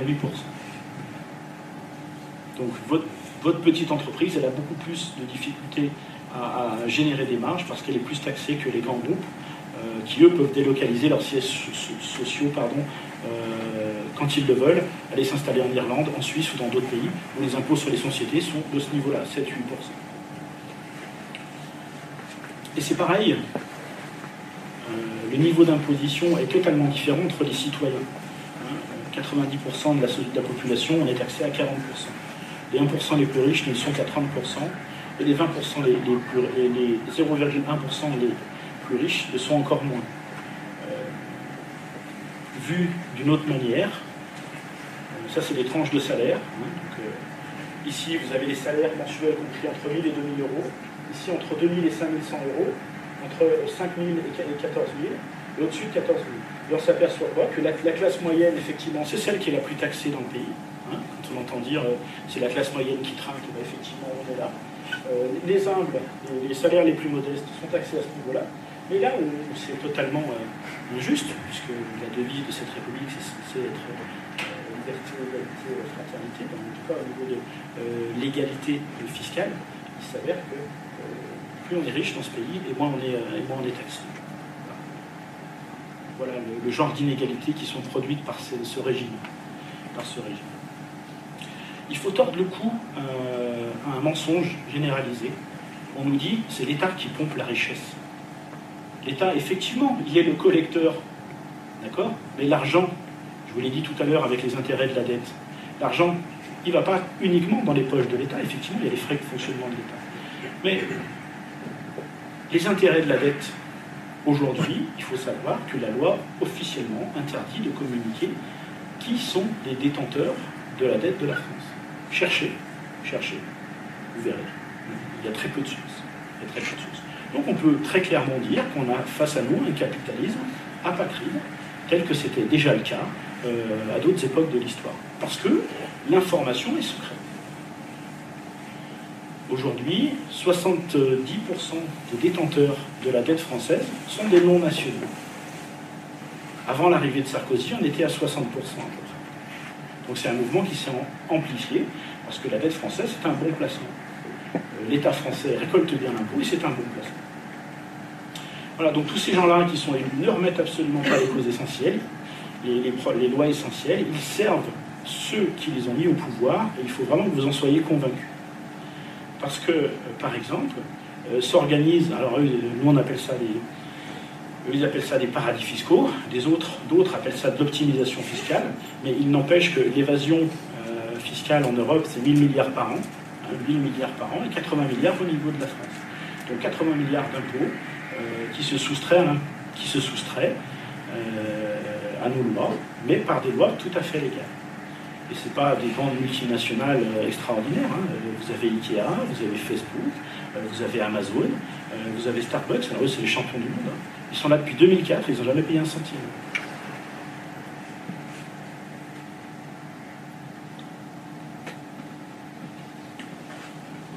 Et on aboutit euh, à l'excellence euh, de ce système, qui est que la, répartition des richesses, elle est totalement inégalitaire. Il y a un rapport Oxfam qui est sorti pas plus, loin, pas plus tard qu'il y a 10 jours maintenant, même pas, euh, et qui montre que 48% de la richesse mondiale appartient à 1%, de la population mondiale, et que 83% de la richesse mondiale appartient à 10% de la population. Donc effectivement, euh, on vit mieux, euh, on n'est plus dessert, on a un niveau de vie qui s'est amélioré, mais je pense que dans la, répartition euh, de la richesse et dans l'équilibre social et dans la justice sociale qui doit être avancée, il y, a, de très très gros progrès à, faire. Alors, une sortie de l'euro est possible. Est-elle possible? Ben, Les marchés sont des gens sérieux, donc ils ont chiffré ça. Et le fait pour la France de sortir de la zone euro, en tout cas de, l'euro, euh, ferait en sorte que l'euro franc, la nouvelle monnaie, euh, serait dévalué de 10%.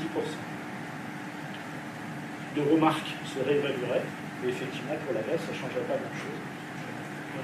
C'est possible, techniquement, les marchés sont chiffrés, l'ont chiffré, ce ne serait pas l'apocalypse, euh, comme les journaleux nous l'ont vanté pendant l'entre-deux-tours de la présidentielle, hein, quand il y a des candidats qui évoquaient ce sujet. Ce ne serait pas le cataclysme, absolument pas, à part pour ceux qui ont de l'argent à l'extérieur.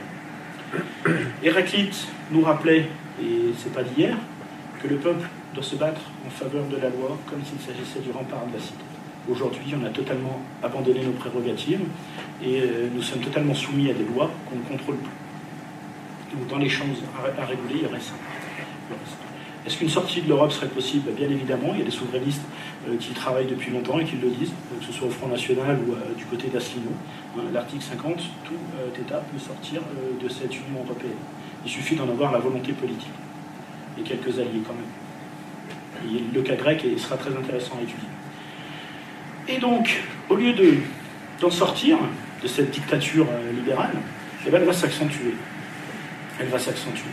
Maurice vous a parlé de toutes les harmonisations, euh, toutes les répressions euh, sociales sur les salaires, les normes de travail, etc. Tout ça, c'est déjà en route.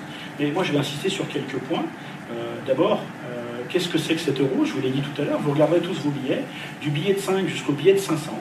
Vous avez l'Europe et au-dessus, vous avez un pont. D'accord Vous pouvez regarder vos billets, billets de 5, billets de 10, billets de 20. Sur tous vos billets, on vous rappelle que cette construction que cette monnaie, c'est juste un pont pour construire quelque chose d'autre. Ce marché transatlantique devrait se mettre en œuvre en 2015 et il va permettre aux Américains, euh, si nos commissaires européens qui négocient ça, mais les termes de la négociation sont secrets, le voile commence à se lever, mais au début ils étaient secrets, ben, on va pouvoir euh, arriver sur nos marchés, on va voir arriver sur nos marchés euh, du gros hormone, du, poulet rincé à l'eau de javel. Rectopamine pour les porcs aussi. Voilà.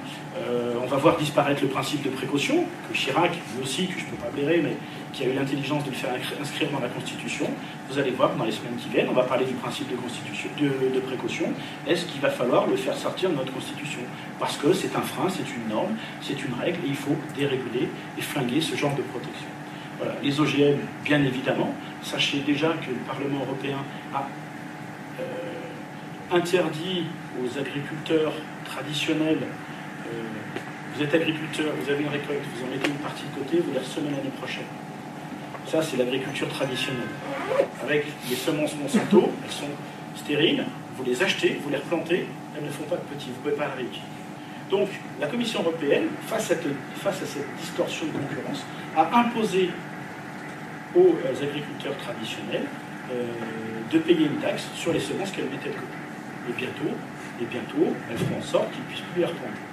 De manière à ce que l'agriculture soit totalement euh, marchandisée et qu'on soit en totale dépendance alimentaire. C'est ça les projets de tous ces gens-là. Et puis, un des dangers, pour moi, le primordial, je vous ai dit que j'avais commencé avec une diapositive qui était la privatisation euh, du pouvoir, la privatisation du pouvoir. Va se mettre en place un tribunal arbitral euh, les multinationales pourront contester les lois des pays hein, et elles pourront contester les législations locales. C'est déjà le cas dans le cadre de l'OMC, mais ça va encore s'aggraver. Alors, il faut savoir qu'il y a un accord similaire à cet accord transatlantique euh, entre les États-Unis et l'Europe qui, a été signé entre l'Europe et le Canada, et il permet déjà le recours à ce genre de tribunal arbitral quelques exemples pour vous montrer à quel point ils vont contrôler nos destins et à quel point l'économie qui va l'emporter surtout. Euh, au Québec, euh, une entreprise réclame 165 euh, millions d'euros parce qu'on leur a refusé un, forage de gaz de schiste. En Allemagne, une entreprise suédoise réclame 3,7 milliards d'euros au gouvernement allemand parce qu'ils ont pris la décision de sortir du nucléaire. Une concession d'or annulée, pareil, 1,38 milliards d'euros. Et puis, euh, cerise sur le gâteau, euh, Philippe euh, Maurice qui réclame 18 millions d'euros au gouvernement uruguayen parce qu'ils ont décidé de faire voter des mesures anti-tabac. Voilà. Il y a ça, hein. il y a les sociétés européennes qui ont engagé des poursuites contre l'Égypte parce qu'elle a instauré un salaire minimum. ils ont fait une augmentation du salaire minimum en Égypte et les sociétés européennes ont décidé d'attaquer. Parce qu'ils trouvaient qu'il y avait une distorsion, que c'était une entrave euh, euh, au libre commerce.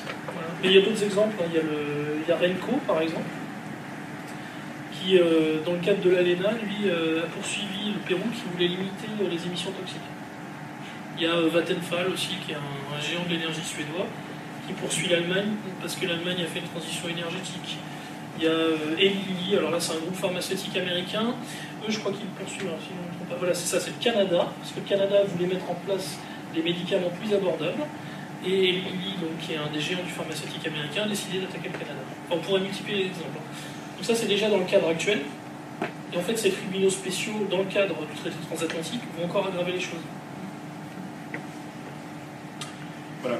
Donc je vous disais en toute première diapositive que quelque chose euh, doit remplacer les gouvernements et euh, le pouvoir privé a déjà euh, structuré organisé, mis les hommes, mis les lois, mis les dispositifs en place pour que ça arrive. Et c'est prêt à arriver. C'est pour demain. Vraiment, c'est pour demain. Voilà. J'en ai terminé. Je vous remercie de m'avoir écouté et j'espère que vous aurez beaucoup de questions.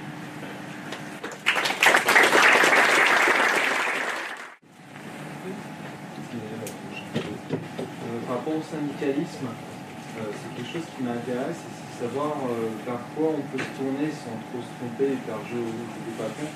Pas doute. Euh, c'est quel syndicat pour être mis à la route et quel serait le premier pas pour, euh, aller vers eux Est-ce que d'abord vers le livre, discuter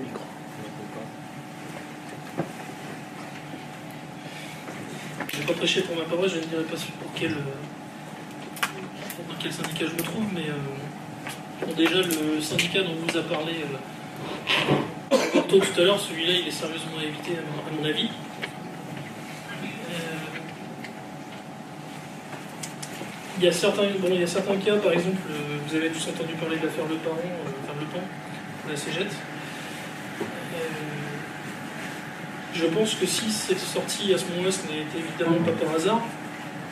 Si les informations sont sorties à ce moment-là, c'est que les élections dans la fonction publique avaient lieu le 4 décembre. Les informations commencé à sortir dans la presse 3-4 semaines avant. Et il y a quelque chose que le gouvernement euh, n'a pas digéré, c'est que la CGT n'a pas signé l'accord national interprofessionnel dont vous parlez, euh, dont vous parlez euh, Roberto tout à l'heure, ainsi que Force ouvrière d'ailleurs. Ces deux syndicats ne l'ont pas signé. Et les deux n'ont pas signé non plus le pacte de responsabilité. J'ai du mal à croire en coïncidence. Après, oui, lire des livres, oui, ça, de toute façon, c'est jamais du temps perdu.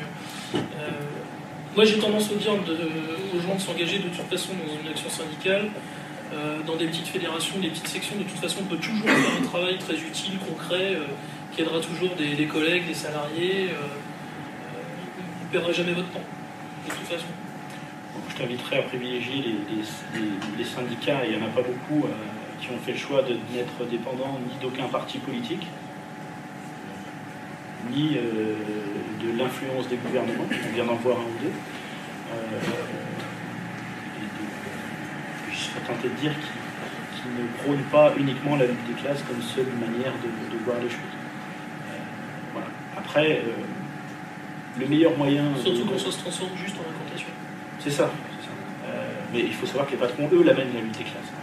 Euh, maintenant, le meilleur moyen d'apprendre et de s'engager, bah, souvent, euh, c'est qu'il y, a des élections dans les entreprises, euh, donc on doit monter des listes, donc que ce soit pour les délégués du personnel, que ce soit pour le comité d'entreprise. Commencer, démarrer, peu importe sous, quelle étiquette. Mais voilà, choisissez des gens qui ont l'amour de la liberté de manière intrinsèque, il n'y en a pas beaucoup. Et après, l'expérience, ça forge le caractère, mais vous verrez que c'est un exercice dangereux dangereux euh, dans le sens où, euh, à partir du moment où vous allez commencer à, déranger un petit peu les intérêts euh, de l'entreprise ou à poser des, questions, bah, après vous pouvez. Et en France, c'est souvent le cas. On a affaire à un patronat quand même très, très, très féodal, très conscient de son pouvoir et il n'a pas envie de le partager, ce qui n'est pas le cas en Allemagne, euh, seulement la cogestion, mais en France, c'est très compliqué et on est souvent mal vu. mais je t'invite à le faire parce que c'est une expérience très enrichissante. Et puis en plus, et surtout, euh, tu ne vas pas le faire pour une centrale syndicale, tu vas le faire pour des gens euh, que tu auras à défendre et qui auront des problèmes.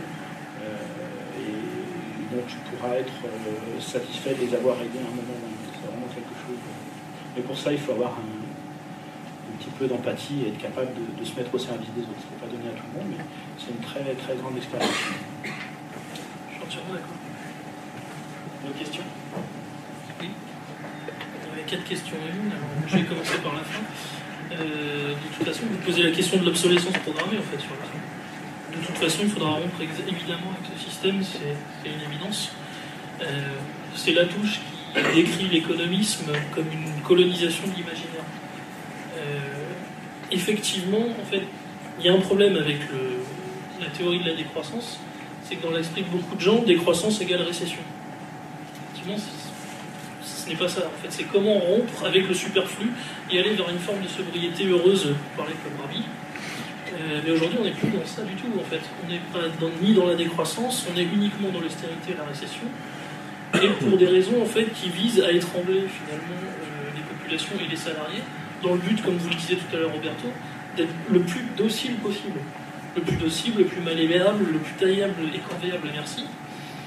Et en fait, donc, on n'est pas exactement dans cette logique-là. Après, alors, je ne sais plus, vous aviez plusieurs questions. La part de, la population incluse dans l'industrie par Oui, alors ça, évidemment, de toute façon, il faudra repenser une question autour de l'industrialisation. Alors, évidemment, qui s'inscrirait dans une logique, justement, qui ne vise pas à produire de l'inutile. C'est-à-dire comment concilier en fait une logique décroissante et avec une réindustrialisation sans sombrer dans le productivisme délirant. Euh, c'est extrêmement compliqué, je suis d'accord avec vous. Euh, bon, de toute façon, si on pose la question de la réindustrialisation, on est obligé de poser la question de l'euro. Pas possibilité de réindustrialiser sans sortir de la logique euro de toute façon. En, tout cas, dans un système ouvert. Parce que finalement, aujourd'hui, euh, la, zone euro, Maurice Allais, que j'aime bien parce que un prix Nobel d'économie, donc est quand même censé savoir un petit peu de quoi il parlait, euh, en arrivait à préconiser, lui, un protectionnisme euh, continental européen.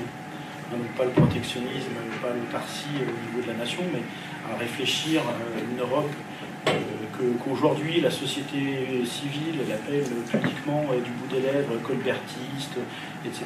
Mais pour eux, la question de, d'une Europe euh, qui fermerait ses frontières, euh, elle se pose, euh, et pour beaucoup de capitaines de l'industrie. Donc aujourd'hui, c'est plutôt à ça qu'on est confronté, et je pense que la, première étape, ça devrait être celle-là. Ça devrait être celle-là parce que l'euro est une force sous certains aspects, mais dans un système ouvert comme ça, il nous fragilise énormément. L'industrie, aujourd'hui, bah, la France redécouvre, et toutes ses élites avec, ses élites politiques, on est vraiment face à une faillite générale des élites françaises politiciennes, journalistiques, euh, économiques, euh, les patrons d'industrie qui sont fourvoyés en disant euh, l'industrie c'est pas l'avenir, on va tout miser sur le service. Aujourd'hui, ils s'aperçoivent qu'effectivement la valeur ajoutée, les richesses, elles viennent des biens qu'on produit. Elles viennent des biens qu'on produit. Après, quel équilibre donner au système monétaire si on n'utilise pas l'or je crois qu'il n'y a pas grand monde qui a pas grand monde qui a de solution, qui a de réponse à cette question-là mais euh, effectivement, elle se posera. Euh, la vraie bonne question, c'est. C'est un système métallique. Ouais, voire bimétallique. Peut-être un panier de monnaie euh, européen, enfin, pas, européen, un panier mondial, un panier de devises mondial, c'est ce que le bloc Est mondial, les Chinois, les Russes, les Indiens, pour faire un peu. les BRICS voilà, les BRICS pour, euh, faire un peu une alternative au FMI, etc., ont commencé à réfléchir. Et aujourd'hui, euh, nous ne voyons pas la face. Euh, ce qui est en cause, c'est la suprématie du dollar.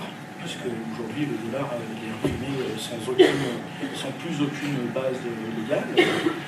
et que tous ceux, je dis bien tous ceux, y compris M. de Margerie, quand il a été négocié les contrats de gaz le pétrole dans l'Antarctique avec les Russes, ils voulaient les négocier euh, en euros.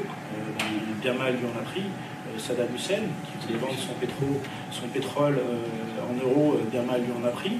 L'Iran, pareil. voilà. effectivement, la question monétaire, c'est une question importante. Mais il y a des faux monnayeurs, et je pense avoir évoqué les principaux au début de mon intervention. il y a un bouquin de Stash Mullins qui est très intéressant, la, création de la Fed. je vous invite à lire. J'aimerais vous lire, euh, juste avant de prendre une question, un passage très important. texte très important qui avait été euh, écrit par Jacques Nikonov, qui est le responsable du MPEP, le mouvement populaire, euh, politique d'éducation populaire. Et on lui pose la question quel serait le scénario d'une sortie de l'euro? Alors il répond le soir même de son élection, le nouveau président de la République devra annoncer qu'il convoquera un référendum le jour des législatives.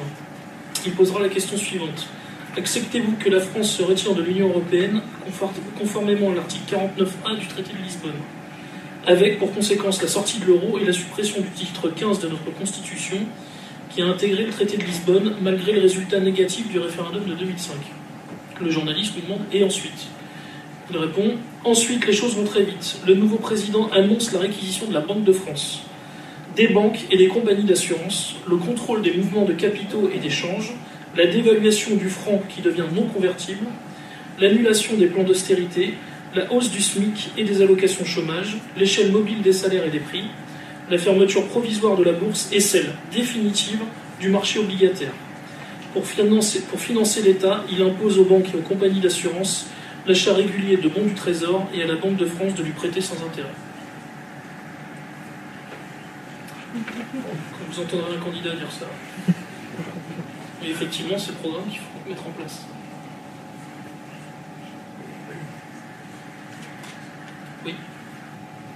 Le combat, euh, il n'est pas que dans l'islam, euh, il est dans toutes les religions. Euh, et combattre, ça ne veut pas forcément vouloir dire être violent. combattre, ça, veut déjà dire aussi être capable de dire non, être capable d'être en opposition. Et on peut très bien combattre comme Gandhi ou comme d'autres par la non-violence.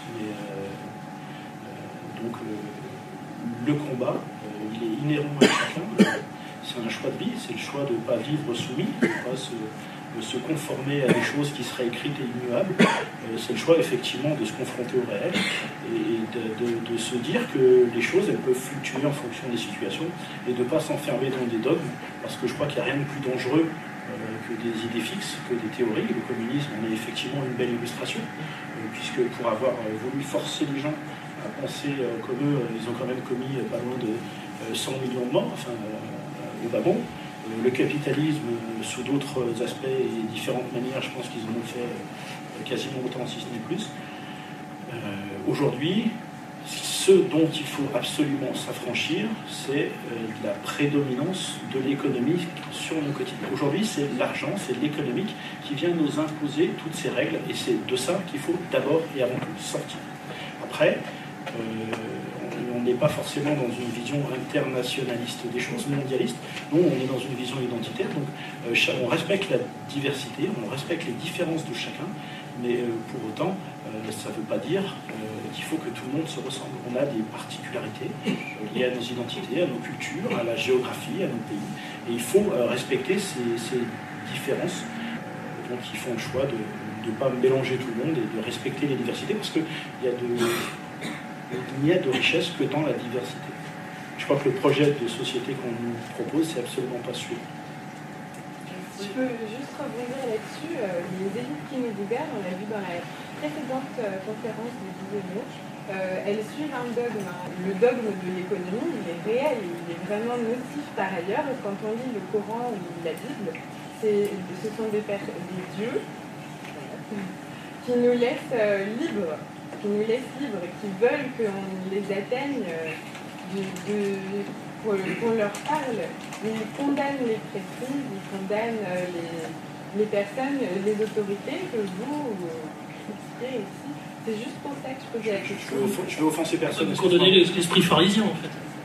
Comment? L'esprit des pharisiens, ce qu'il pourrait appeler les pharisiens, finalement.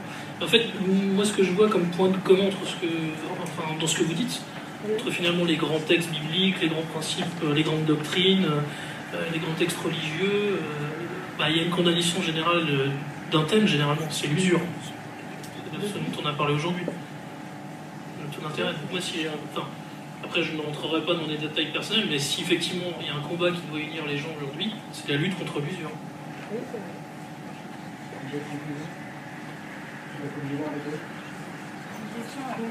Une dernière. Dans la dernière intervention dans Méridien Zéro, je ne suis pas charlie dans l'émission, tu parles de deux projets mondialistes un peu opposés, voire. Ah oui.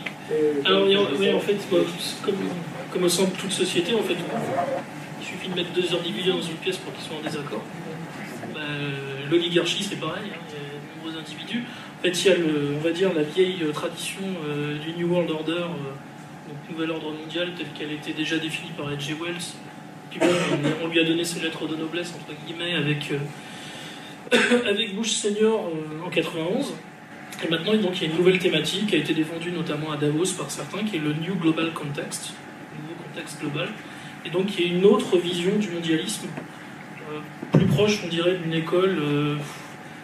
certains diraient que c'est une école brzezinskienne. Enfin voilà, c'est les conservateurs réalistes, ceux qui se définissent comme conservateurs réalistes aujourd'hui aux États-Unis, qui seraient en fait pour un partage, une forme de condominium euh, en fait du monde. Voilà.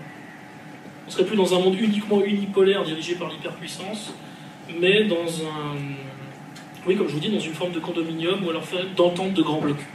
Donc il y a également une lutte en fait au sein de la, de la plutocratie transnationale.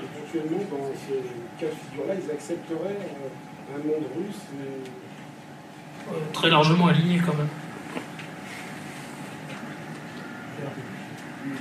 Il y a, je- il y a- il y a un bouquin de- d'Orwell, euh, La destruction libératrice. Il est très difficile à trouver. Je ne sais pas si c'est Wells ou si c'est. euh, Je crois que c'est H.G. Wells, La destruction libératrice. Euh, il vous explique très précisément comment ils doivent détruire les États, comment ils vont former leur élite et comment ils vont se construire. La destruction libératrice, il est très difficile à trouver. Euh, Moi, je voulais vous remercier de votre présence Merci à tous, ouais. et, et vous dire qu'il y a quelques revues, euh, si ça peut nous permettre de, de creuser un peu. Voilà. Merci en tout cas. Merci.